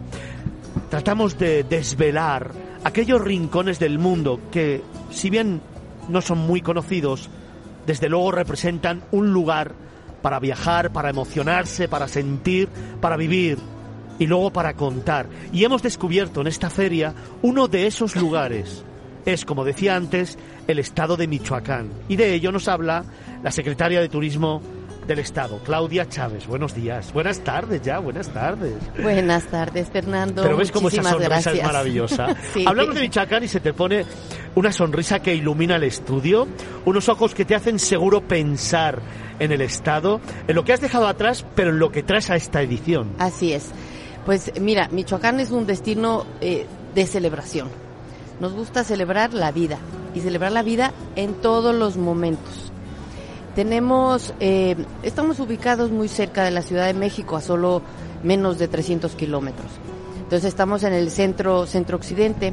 Tenemos una costa de 250 kilómetros, donde en el periodo de enero a noviembre, eh, imagínate tú que hemos sido escogidos por tres tipos de tortugas que llegan allí a desovar eh, esos pequeños huevos para luego eh, liberarse las crías que regresan al mar y que año con año regresan. La verdad son unas playas vírgenes y semivírgenes eh, donde se practica el surf. Por ejemplo, tenemos tres tipos de playa, pero si nos vamos un poco más al oriente, nos vamos a encontrar con nuestras más fieles viajeras que llegan año con año con nosotros y que aquí en España es uno de los fenómenos que más gustan, que es la migración de la mariposa monarca, un pequeño insecto que no se sabe cómo, pero recorre eh, más de 4.500 kilómetros para llegar a los bosques de Michoacán, bosques de pino y de oyamel, donde pasan cuatro meses del año con nosotros. Eh, son nuestras eh, huéspedes más, em, pues más fieles. Eh, gustan de estar en nuestros bosques, llegan a hidratarse, eh, tienen su época de apareamiento para luego regresar a mediados de marzo otra vez hacia eh, los bosques de Canadá. Y esta mariposa monarca pues tiene mucho eh, este sentido de, de celebración de vida porque hace muchos, muchos años cuando empezó a llegar la mariposa, la gente de los bosques pensaba que era una plaga.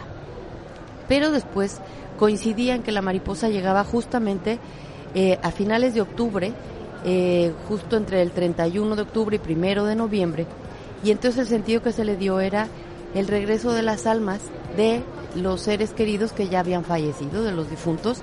Entonces empezó a ver a la mariposa como con un sentido ya un poco más espiritual y empezó a cuidarse, a cuidarse los bosques y ahora tenemos más de 140 millones de mariposas que llegan a los bosques de, de Michoacán. 140 millones. 140 millones, O sea, más un de 140. espectáculo de la naturaleza increíble.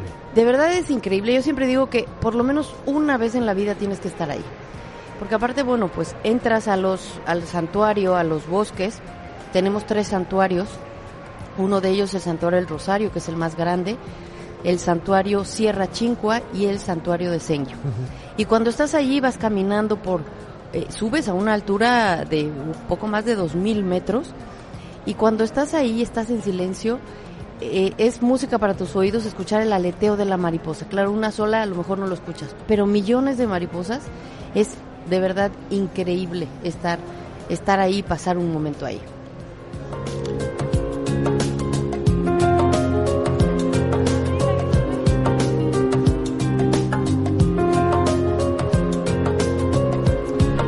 Estamos hablando con la secretaria de Turismo del Estado de Michoacán, que llegan a Fitur con algunas propuestas innovadoras, con algunas propuestas totalmente diferentes, muy atractivas y que, como nos estaba contando, tienen que ser sí o sí reflejadas en la agenda de cualquier viajero que se aprecie en este 2020. Pero me quedo con una frase.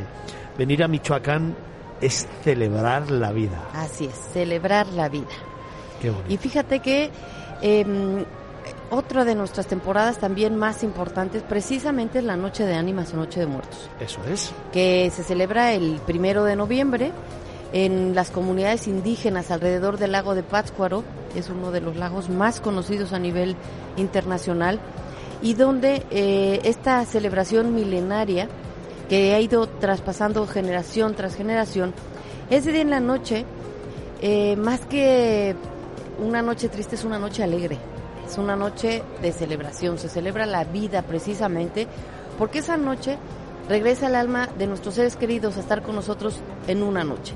Entonces tú, cuando llegas a las comunidades y ves esos cementerios eh, adornados de una flor, la flor de cempasúchil, que es la flor de la Noche de Muertos, una flor naranja, muy, de un color muy fuerte, eh, donde se arreglan todas las tumbas eh, con flores, con veladoras, y con todas aquellas cosas que le gustaba a nuestro ser querido, nuestro abuelo, padre, madre, hermano, Al final amigo. estamos celebrando, ¿no? Y No es tristeza, no es un momento de tristeza, No es un momento de alegría. de alegría. Y de compartir. y de compartir, porque tú llevas allí a pasar esa noche todo aquello que le gustaba, desde comida, bebida, eh, algún algún hobby que, te- que tuviera, y esa noche se espera el regreso de su alma y es una noche de celebración, es una noche en donde la gente está contenta porque llega con nosotros, pues alguien que ya que ya partió.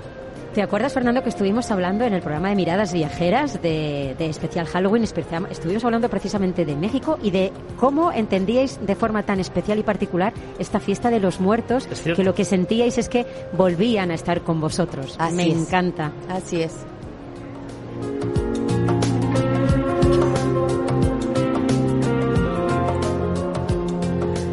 Estamos hablando con Claudia Chávez, es la secretaria de Turismo del Estado de Michoacán, que está en el pabellón 3 y que desde luego invitamos a conocer y a descubrir porque yo he tenido la oportunidad hoy de acercarme un poquito más a esa maravillosa tierra, ver sus luces, ver sus contrastes, ver sus bosques, ver su naturaleza y ver esos fenómenos naturales de los que nos está hablando la secretaria de Turismo y de verdad es, eh, se te pone el alma eh, en vilo, los pelos de punta y realmente te hace entender por qué es, una es un lugar tan bonito y tan maravilloso. También nos está acompañando Carlos García, es el subsecretario de promoción.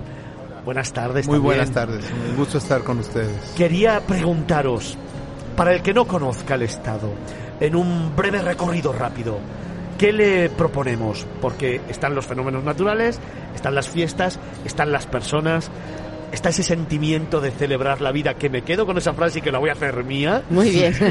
me voy a hacer, voy a hacer mía esa sonrisa que tienes Sí. y la frase, que es maravillosa.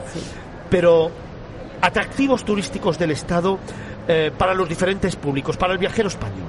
Mira, eh, tenemos ocho patrimonios de la humanidad en, en, en Michoacán.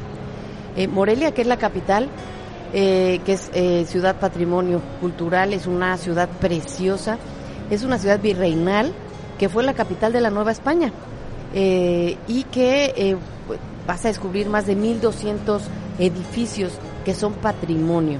Tenemos una vida cultural muy amplia en, en, en Morelia y somos destinos de grandes festivales.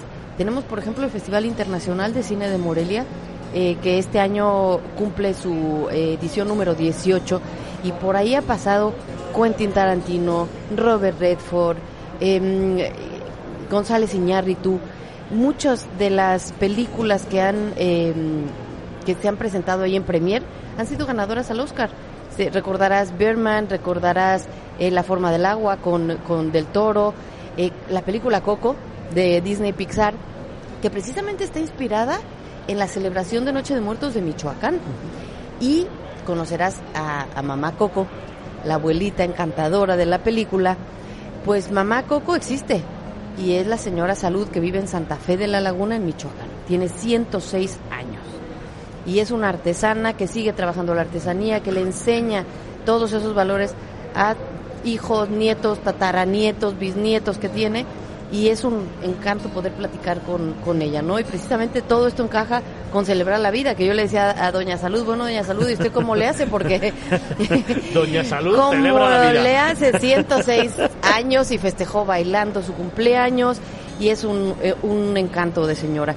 Pero tenemos también eh, el- el- la Noche de Muertos, que es Patrimonio de la Humanidad, la Reserva de la Biosfera de la Mariposa Monarca, la cocina tradicional mexicana, que el nombramiento está basado en la cocina tradicional de Michoacán, donde muchas mujeres salieron de sus comunidades a poner en valor esa cocina ancestral, que ahora ya nuestras cocineras pues son eh, mundialmente conocidas, ya a veces no las encuentro porque ya anda una en Nueva York, la otra anda en París, eh, con eh, mostrando esta esta tradición, ¿no? Y que también es una cocina que se va eh, enseñando de generación en generación y vemos cada año nosotros hacemos un festival de la gastronomía michoacana donde hay cerca de 50 cocineras tradicionales y donde ves muchas veces a las señoras, a las cocineras con sus nietas y las nietas aprendiendo a cocinar de mano de la abuela. Es algo de verdad increíble y donde puedes ir a comer a su comunidad, a sus cocinas en sus casas y es toda una toda una experiencia. Por otro lado también la música, el, el canto purépecha, nuestra cultura indígena son los purépechas y el canto indígena que son las pirecuas, que son verdaderos poemas, también patrimonio eh, cultural intangible de la humanidad y eh, una ruta que tenemos que es la ruta Don Vasco, Don Vasco de Quiroga, que es nacido en Madrigal de las Altas Torres, aquí en Ávila. Don Vasco de Quiroga es un humanista que llegó a México a la edad de 60 años y se instaló en Michoacán. Fue como oidor de la corona para ver cómo se trataba a los indígenas y hizo tan buen clic con, la, con, con los indígenas purépechas que ya no regresó, bueno, regresó a España dos veces a comentar cómo había sido, imagínate, de más de 60 años en esos tiempos, el viaje en barco y todo, y muere a la edad de 93 años en Uruapan, Michoacán. Y la ruta de Don Vasco precisamente nos muestra eh, cómo Vasco de Quiroga y la cultura purépecha hacen en realidad la utopía de Tomás Moro, que es todo ese trabajo en comunidad y que a más de 500 años todavía las enseñanzas de Don Vasco se siguen llevando a cabo en estas comunidades. Es de verdad, eh, hay, que, hay que verlo. Para nosotros es el Tata Vasco, que Tata quiere decir padre, y que mm, está presente en, en, todas las comunidades, en la capital, todo lleva el nombre de Vasco de Quiroga, y, y todo lo que él enseñó a los pueblos, los diferentes oficios en cada uno de los lugares. Por ejemplo, eh, Santa Clara del Cobre, que es un lugar precioso donde eh, toda la artesanía precisamente es de cobre.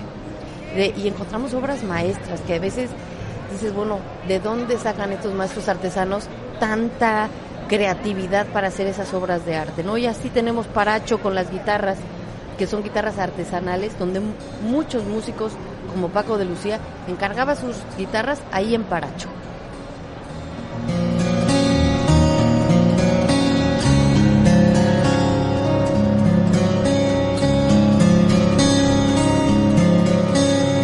Pues nos hemos eh, querido acercar un poquito más a Michoacán, al estado de Michoacán, este cuarto de hora, para descubrir un poquito más esta tierra maravillosa que hay que agendar eh, para este año 2020. Están en el pabellón 3 y nos han acompañado esta mañana Claudia Chávez López, es la secretaria de Turismo del Estado de Michoacán a la que le, quiero ofrecer mi casa, a la que le quiero ofrecer el programa, para cuando quiera lo que necesite y cuando lo necesite. Seguiremos haciendo mención de Michoacán, seguiremos hablando de Michoacán y seguiremos teniéndose en el programa más adelante.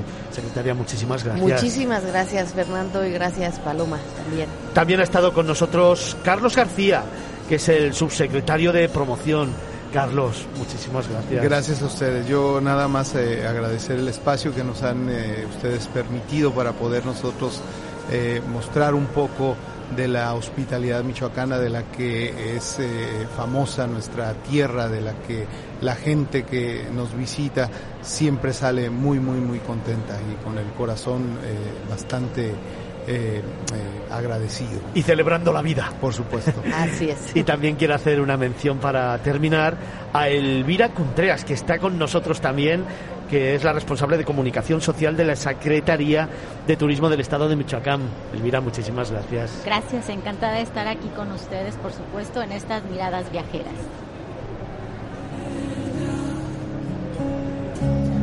Pues vamos a continuar camino, lo hacemos en unos segundos con ese regustillo del estado de Michoacán en el pabellón 3, destino imprescindible para este 2020.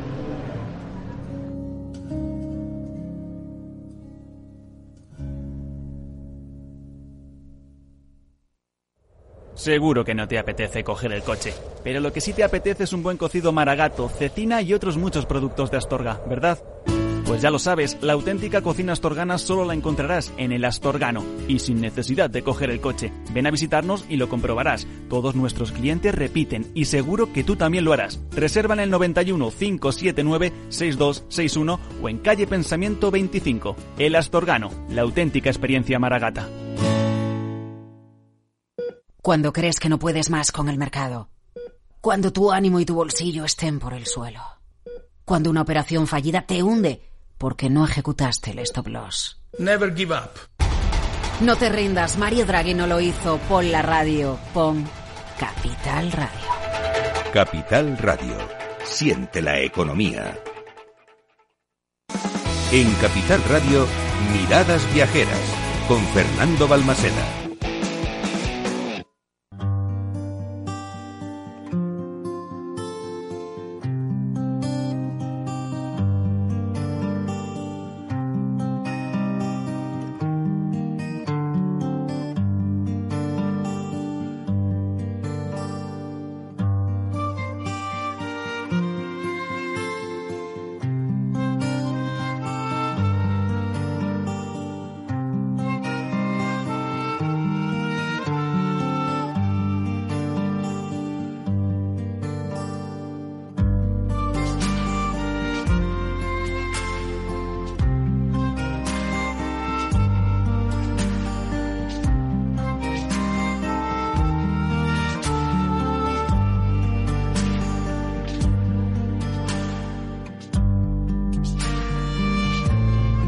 Vamos a continuar camino. Seguimos en estas dos horas en las que estamos descubriendo algunos de los destinos más bonitos, pero sobre todo imprescindibles en la agenda del viajero que se precie en este 2020. Y ahora nos vamos a un lugar que para mí tiene un significado muy especial. Como en algunas ocasiones he contado y además he tenido la oportunidad de narrar en alguna presentación que he tenido el orgullo de hacer, la provincia de Cáceres forma parte de mi niñez, forma parte de mi persona, forma parte de mis valores y sobre todo forma parte de mis recuerdos, pero también de mi presente y de mi futuro.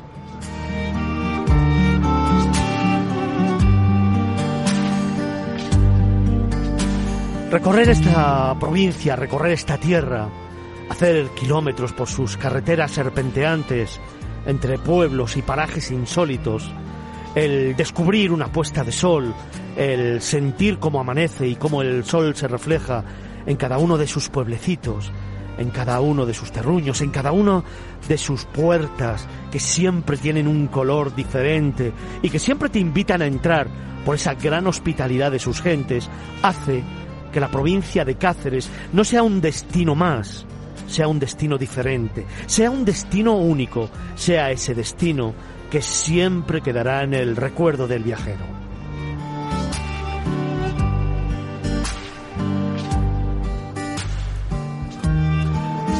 Porque Cáceres es fiesta, Cáceres es gastronomía, Cáceres son sus gentes siempre maravillosas. Cáceres es una sonrisa de una mujer que está sentada en la puerta de su casa y que te invita a entrar y compartir con ella su historia, la provincia de Cáceres es desde luego olores, sabores, sensaciones, experiencias y emociones. La provincia de Cáceres es tradición, pero también es compartir y es sentirte partícipe de una historia que de principio a fin tú eres el protagonista.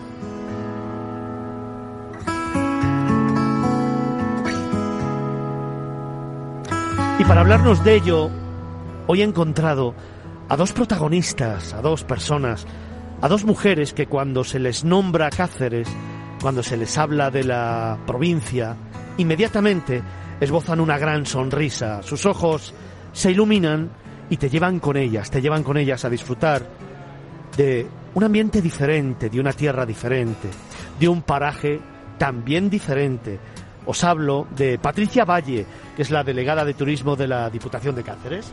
Buenos días. Buenos días. ¿qué Es que sonrisa tan bonita. y también os hablo de Elizabeth Martín, que es la diputada del área de Agricultura y Ganadería. Buenas tardes. Buenas tardes. Bueno, ambas ambas en estos momentos para que nuestros oyentes las escuchen, ese más de medio millón de seguidores que tiene este programa, ambas en estos momentos están sonriendo. Y están sonriendo porque están recordando. Y seguro que están recordando su tierra, que dejan un poquito atrás, pero que traen esta 40 edición de la feria con qué, con qué atractivos. Pues con un atractivo de ser eh, un destino de calidad, un destino sostenible. Al final nos has defendido muy bien, has dicho que Cáceres son sensaciones, que son olores, que son colores, que es recuerdo de la niñez. Sin duda quien, quien venga a Cáceres va a disfrutar de un patrimonio cultural, un patrimonio gastronómico, de la naturaleza, de poder hacer deporte eh, de forma individual o, colectiva. Eh, tenemos un proyecto de carreteras paisajísticas para aquel que no le gusta hacer deporte, disfrutar, subirse en ese coche y recorrer la provincia. Sin duda hay una alternativa para todos los públicos, ya seas deportista, ya seas familia, eh, ya seas un viajero que demandas cultura y ya seas un viajero o una viajera que demandas gastronomía. Carreteras paisajísticas, qué bonito, porque al final eso me lleva siempre a lo que yo digo, te pones en el coche, te pones a disfrutar y muchas veces dejamos pasar kilómetros sin darnos cuenta de la grandeza que tenemos a derecha e izquierda. Yo creo que hay que parar, hay que eh, disfrutar, hay que sentir, hay que oler y luego evidentemente compartir. Y eso en la provincia de Cáceres pasa. ¿eh? En la provincia de, Cáceres se detiene el tiempo. Es, es, fundamental en esta vorágine del día a día que nos metemos, en la que no disfrutamos de que pasa el tiempo y pasa nuestra vida, de disfrutar todo aquello que nos rodea. Sin duda, eh, la provincia de Cáceres es eso. Tú vienes aquí, disfrutas de la tranquilidad, disfrutas de la sostenibilidad, de ese medio ambiente maravilloso como puede ser eh, Monfragüe y esa, y esa reserva, o, puedes disfrutar del Tajo Internacional, eh, esas aguas del río Tajo que nos cruzan de este a, oeste y en torno a esa naturaleza puedes disfrutar también de los tres valles del norte, el, la Vera, el Jerte y el Ambroz. Eh, sin duda la conexión que nos une a toda la provincia es el agua el recorrer de nuestros ríos que se juntan todos en el, en el Tajo es lo que nos une, ¿no? Eh, también lo que nos fractura y nos hace un poquito diferente en, las diferentes comarcas que las 14 que somos, pero eh, la conexión es el agua y la tranquilidad. Eh, se pone en marcha este proyecto pensando en eso, en que todo el día estamos corriendo, corre, corre, corre, que te corre y no te paras a ver ni lo que te rodea, ni lo que vuela sobre tu cabeza, ni lo que está creciendo en, en, el, en el suelo, ni las ruinas, ni por qué están esas ruinas ahí, qué vestigios nos han dejado ni a saborear ese, ese plato y esas denominaciones de, origen tan maravillosa que tiene la, provincia de Cáceres y Extremadura. Hablamos y llevamos hablando muchas horas ya en Fitur en este programa de los invitados que pasan por aquí hablan de la sostenibilidad, sostenibilidad, sostenibilidad, pero qué importante es recuperar el patrimonio natural, respetarlo, saber amarlo y sobre todo disfrutarlo. ¿no? Y allí precisamente en la Diputación de Cáceres, en la provincia de Cáceres, eh, yo he vivido algunos de los momentos más bonitos de la niñez correteando, oliendo, sintiendo, jugando. Y eso es una de las sensaciones que el viajero en estos momentos puede seguir disfrutando. Yo que tengo 25, ¿verdad, Paloma? 27 quedamos. 27, vamos a dejarlo ahí. Han pasado unos cuantos años y sin embargo, yo que vuelvo siempre, de hecho estas navidades he estado por allí, al final el pasear, el dejar pasar el tiempo, el disfrutar de cada segundo en espacios vírgenes que se han respetado al máximo, eh, yo creo que le confiere a la provincia un aspecto totalmente diferente en cuanto a naturaleza y realmente sostenibilidad y, defensa de la naturaleza, ¿por qué no?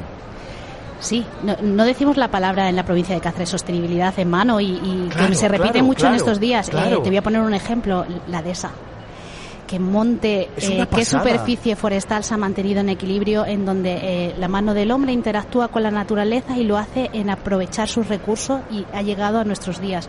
Eh, no, lo decimos en vano, tenemos Monfragüe, es una joya una joya verde no solamente por, por la naturaleza, fauna y, flora, sino por los recursos que conviven en conjunto y en, en perfecto equilibrio con, con, el ser humano. Así es un reflejo toda, toda la provincia.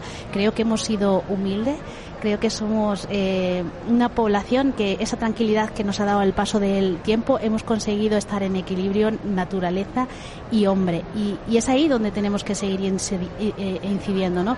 En nuestro recurso el mejor recurso que tenemos es la naturaleza y ese equilibrio que hemos sabido darle, seguir pujando eh, día a día y conseguir esos objetivos que tan de moda están de los ODS. Yo creo que, nosotros, voy a ser humilde o ambiciosa, creo que los cumplimos y, vamos a seguir en, en, esa línea. Porque además yo añadiría, añadiría otro adjetivo, la autenticidad porque al final vosotros cumplís todos esos objetivos, pero desde la autenticidad, desde el respeto a las raíces, que yo creo que le han hecho a, la gente de Cáceres ser así, ¿no? Abierta, hospitalaria, em, que defiende además lo suyo, que está orgullosa de lo suyo y que te lo muestra de una manera abierta para compartirlo contigo, ¿no? Y eso yo creo que es uno de los grandes valores que tiene la provincia, las gentes de la provincia, los parajes de la provincia, esos parajes naturales tan bonitos. Yo voy a poner un compromiso de todos los parques naturales que tenemos, de todos esos espacios, un lugar para enamorarse. El Valle del Ambroz. Un lugar para disfrutar con los niños. Depende de qué niños tengas. si tus niños le gusta la naturaleza, Monfragüe. Porque van a ver aves, van a tener al ciervo muy cerquita. Eh, van a disfrutar de esa naturaleza. Ahora, si tienes unos niños activos, pues a lo mejor tienes que buscar esas láminas de aguas que también tenemos para que disfruten bañándose de, eso, de esas piscinas naturales que hay tanto en la Vera como en el Jerte como en el Ambroz. Oye, ¿y un lugar para ir con nuestros mayores que también pueden disfrutar de la naturaleza? ¿Cómo no? Pues me voy al pueblo de mi compañera a la zona del, del Tajo, de, Alcántara, toda esa zona que es señorial, que nos lleva a conectar con Portugal, que no nos olvidemos que la provincia de Cáceres eh, limita eh, al oeste por la, con, con Portugal. Eh, creo que a la gente mayor que le gusta vivir en el vivir el recuerdo les hace como asentarse más en, en su posición del día, del día a día.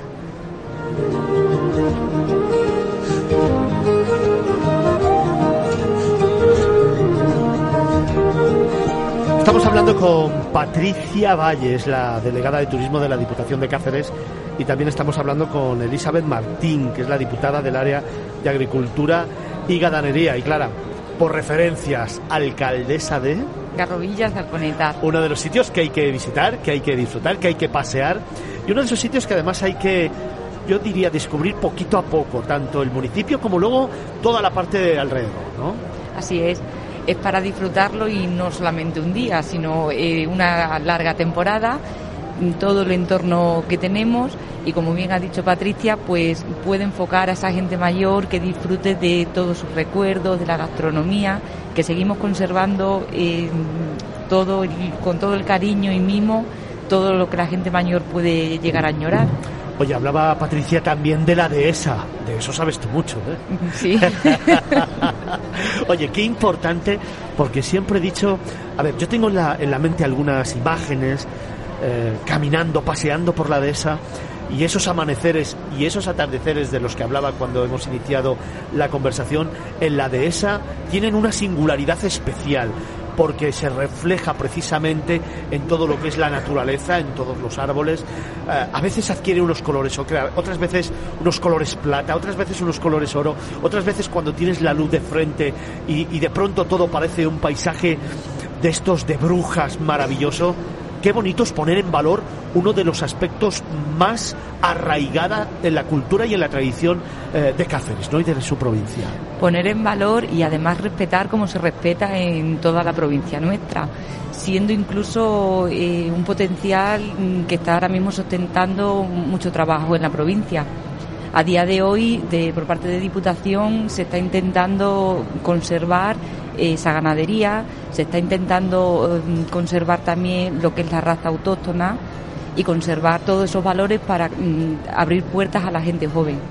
Y al final también entiendo que la dehesa lo que nos permite es vincular turismo, gastronomía, tradiciones, recetas de antaño con la innovación en la propia oferta culinaria, porque al final la dehesa nos da la tierra, nos da el ganado, nos da la materia prima para hacer uno de los para formar uno de los aspectos más importantes de Cáceres que es su gastronomía, ¿no? El cabrito es uno de ellos.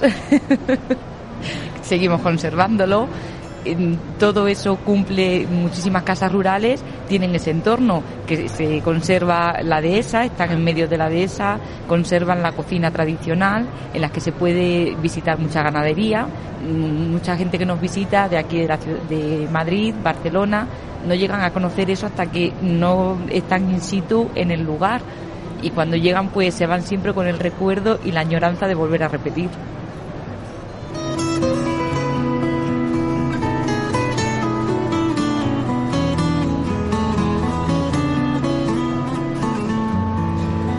Estamos caminando por Fitur y nos hemos detenido en uno de esos lugares universales. Nos hemos detenido en la provincia de Cáceres porque nos llama muchísimo la atención la oferta turística que trae a Fitur a esta 40 edición de la feria de turismo más importante del mundo. Y estamos con dos personas maravillosas. Estamos con Elizabeth Martín, que es la diputada del área de Agricultura y Ganadería de la Diputación de Cáceres, y con Patricia Valle, que es la delegada de Turismo de la Diputación de Cáceres, quienes nos están acercando un poquito más a esta tierra que llevo en el corazón que tan buenos momentos me ha regalado, me regala y estoy convencido que me regalará. Y nos estamos acercando un poquito más a los valores turísticos y a los productos turísticos que ofrece a todo el que quiera pasar por su stand, que es... ¿Lo sabemos? El stand de Extremadura. El stand de Extremadura en el pabellón 9, que estuve visitando ayer precisamente. Te voy a hacer una pregunta, Patricia. Em, hay un colaborador nuestro, un tertuliano de la casa, que es Felipe Alonso, que siempre nos dice que hay determinados lugares donde las piedras hablan y hay que saber escucharlas. Y muchos de los pueblecitos que se van diseminando por la provincia de Cáceres precisamente tienen esta potestad. Te van contando historias, te van transportando a la historia de Extremadura, a la historia de Cáceres y a la historia de España. Muchos de estos pueblecitos encierran muchas historias que se van trasladando de generación en generación y se han convertido además luego en negocios que o en los que puedes vivir una historia diferente. Sin duda, eh, la provincia de Cáceres es patrimonio, pero patrimonio no solamente de, esta, de estos últimos siglos, eh, desde la prehistoria, ¿no? Eh, Monfragüe es un ejemplo de, ello, eh, con, las, con un montón de pinturas rupestres y un montón de vestigios de, esas civilizaciones. el Tajo en sí, todo su recorrido te dice que la presencia del hombre son muchos siglos los que llevan en esta, en esta tierra. Esa ruta de la plata que nos recorre de, de norte a sur, no nos olvidemos de ella, quizás es la, la que pone eh, la primera piedra a la, a la época de la, de la historia, ¿no? que nos dice que, que estaba Mérida, pero también estaba Caparra. Y vamos así, siguiendo y avanzando esos siglos, tenemos los visigodos con Santa Lucía, eh, tenemos la ciudad monumental de Cáceres, de Trujillo, Guadalupe, eh, esos judíos también estuvieron en Garrovilla, pero estuvieron en, en, en Nervás con esa judería, una de las mejores conservada. También están presentes en Plasencia o pueden estar presentes en Alcántara o, o, Cáceres. Y, ahí estamos, ¿no? Desde, eh, dicho, desde la prehistoria hasta la época actual, ¿no? Te cuentan historias, te cuentan sentimientos e ilusiones, pero vuelvo a incidir en los olores, en, los sabores y en esa tranquilidad e ilusión y eh, eh, ese buen hacer que tienen todos los ciudadanos de Cáceres que acogemos como si fueras uno más de la, de la familia. Yo creo que esa sensación mm, no está apagada y que tenemos que disfrutar de ella y yo invito a que disfruten. Mm, no me puedo decantar, indudablemente, como diputada, no me puedo decantar, soy la diputada delegada de turismo y me tengo que decantar por toda la, por toda la provincia. Soy una gran amante de, ella y no me puedo decantar porque, por ningún destino en cuanto a, patrimonio porque todos te hablan. Hay que abrazarlos como los árboles, hay que abrazarlos para, para que te hablen.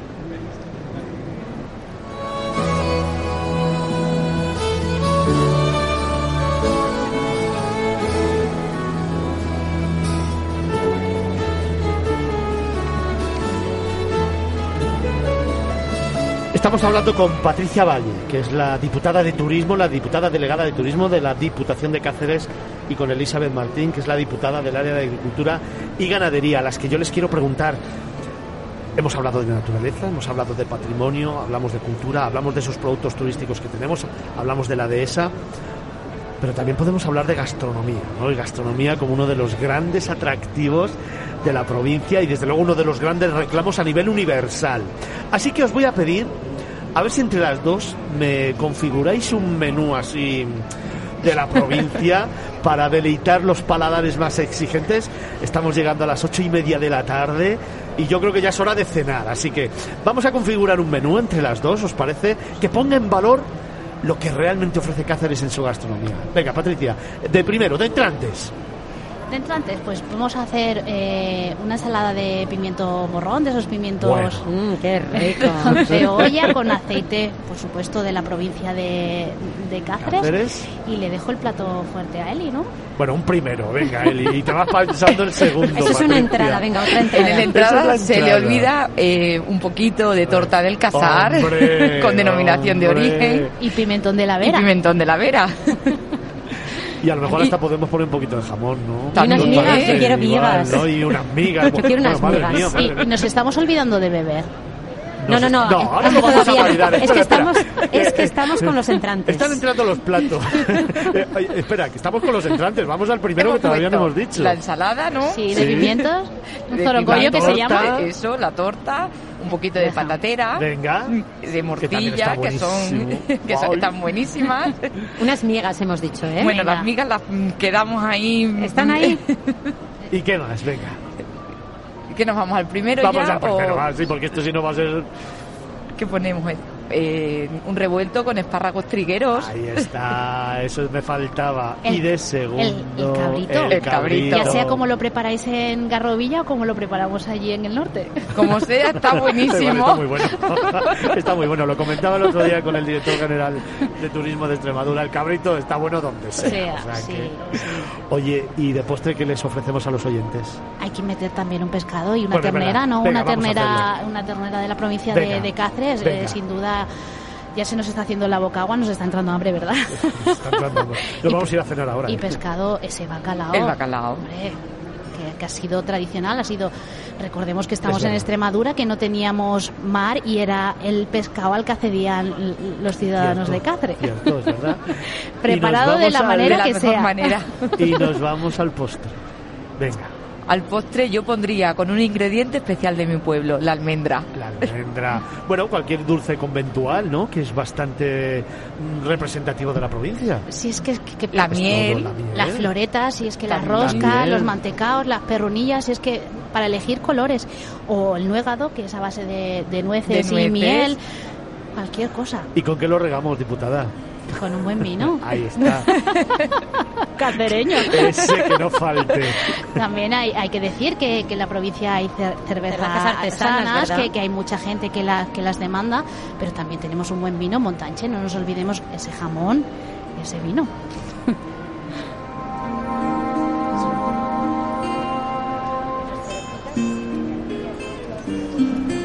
Madre mía, cómo nos estamos poniendo. Es que ¿eh? claro, yo a mí los postres dulces me encantan, pero unas cerecitas estas del Valle del Jerte no, Buenísimas. No, ay, no lo podemos Evitar. Esto no. es. Ya sean No en me las- resisto a ello. ya sean en las temporadas o, o a lo largo de- del año Del que ya año. te las, las tenemos para disfrutar de diferentes formatos.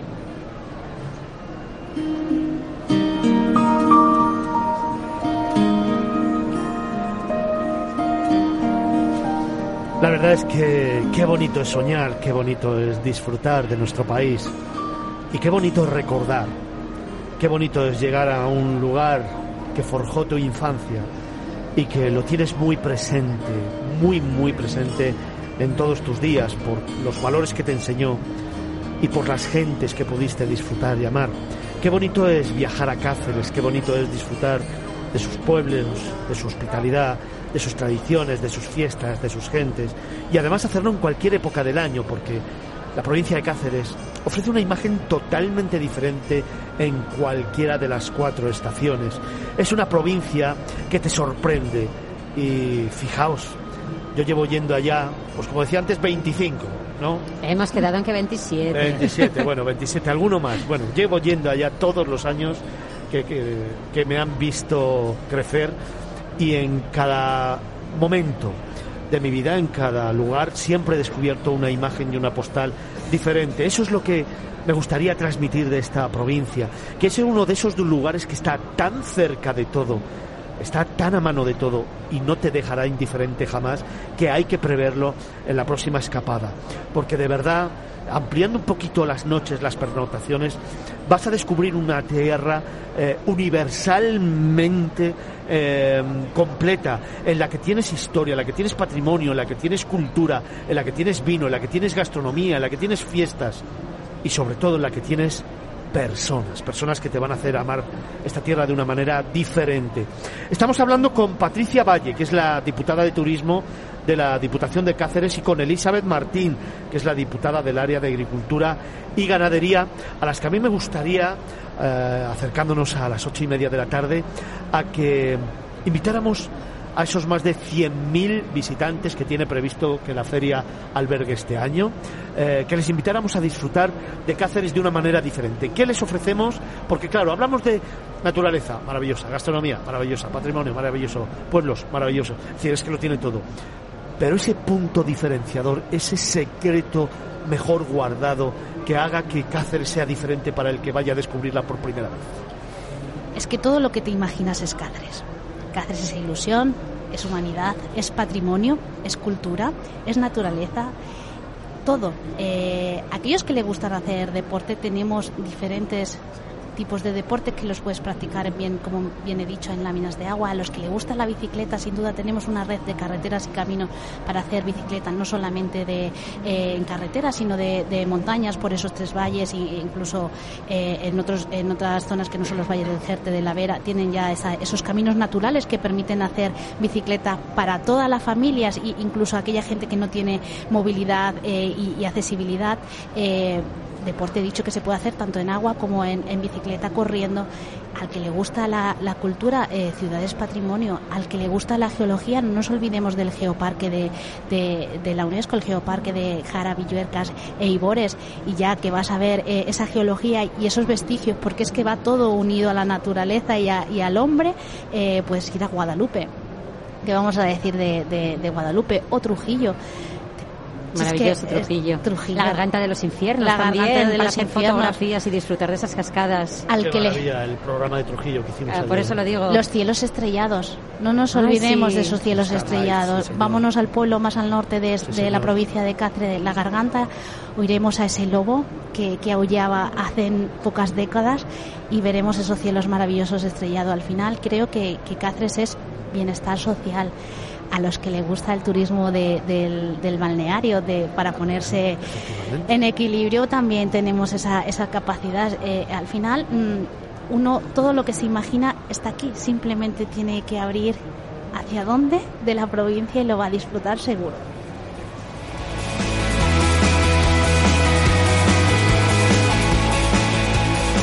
Pues vamos llegando al final de este día, de este jueves en el que hemos vuelto a descubrir algunos de los lugares más bonitos de nuestro país y del universo turístico.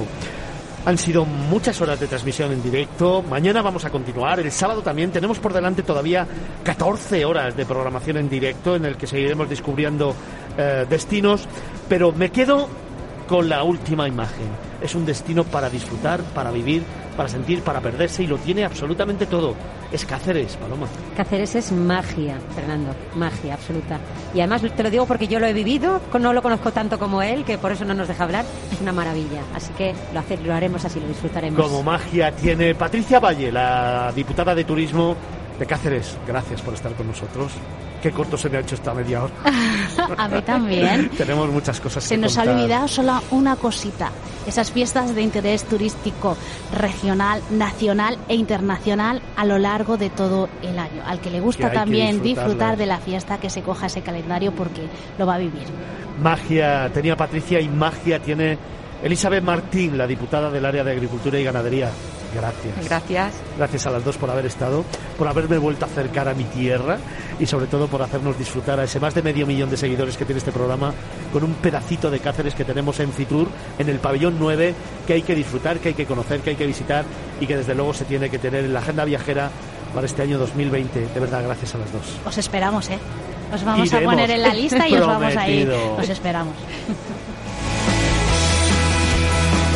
Y gracias también a todos nuestros compañeros de redacción, de producción, técnicos, por este esfuerzo y por haber hecho que esto suene tan bien como todos los días, desde aquí, desde Fitur.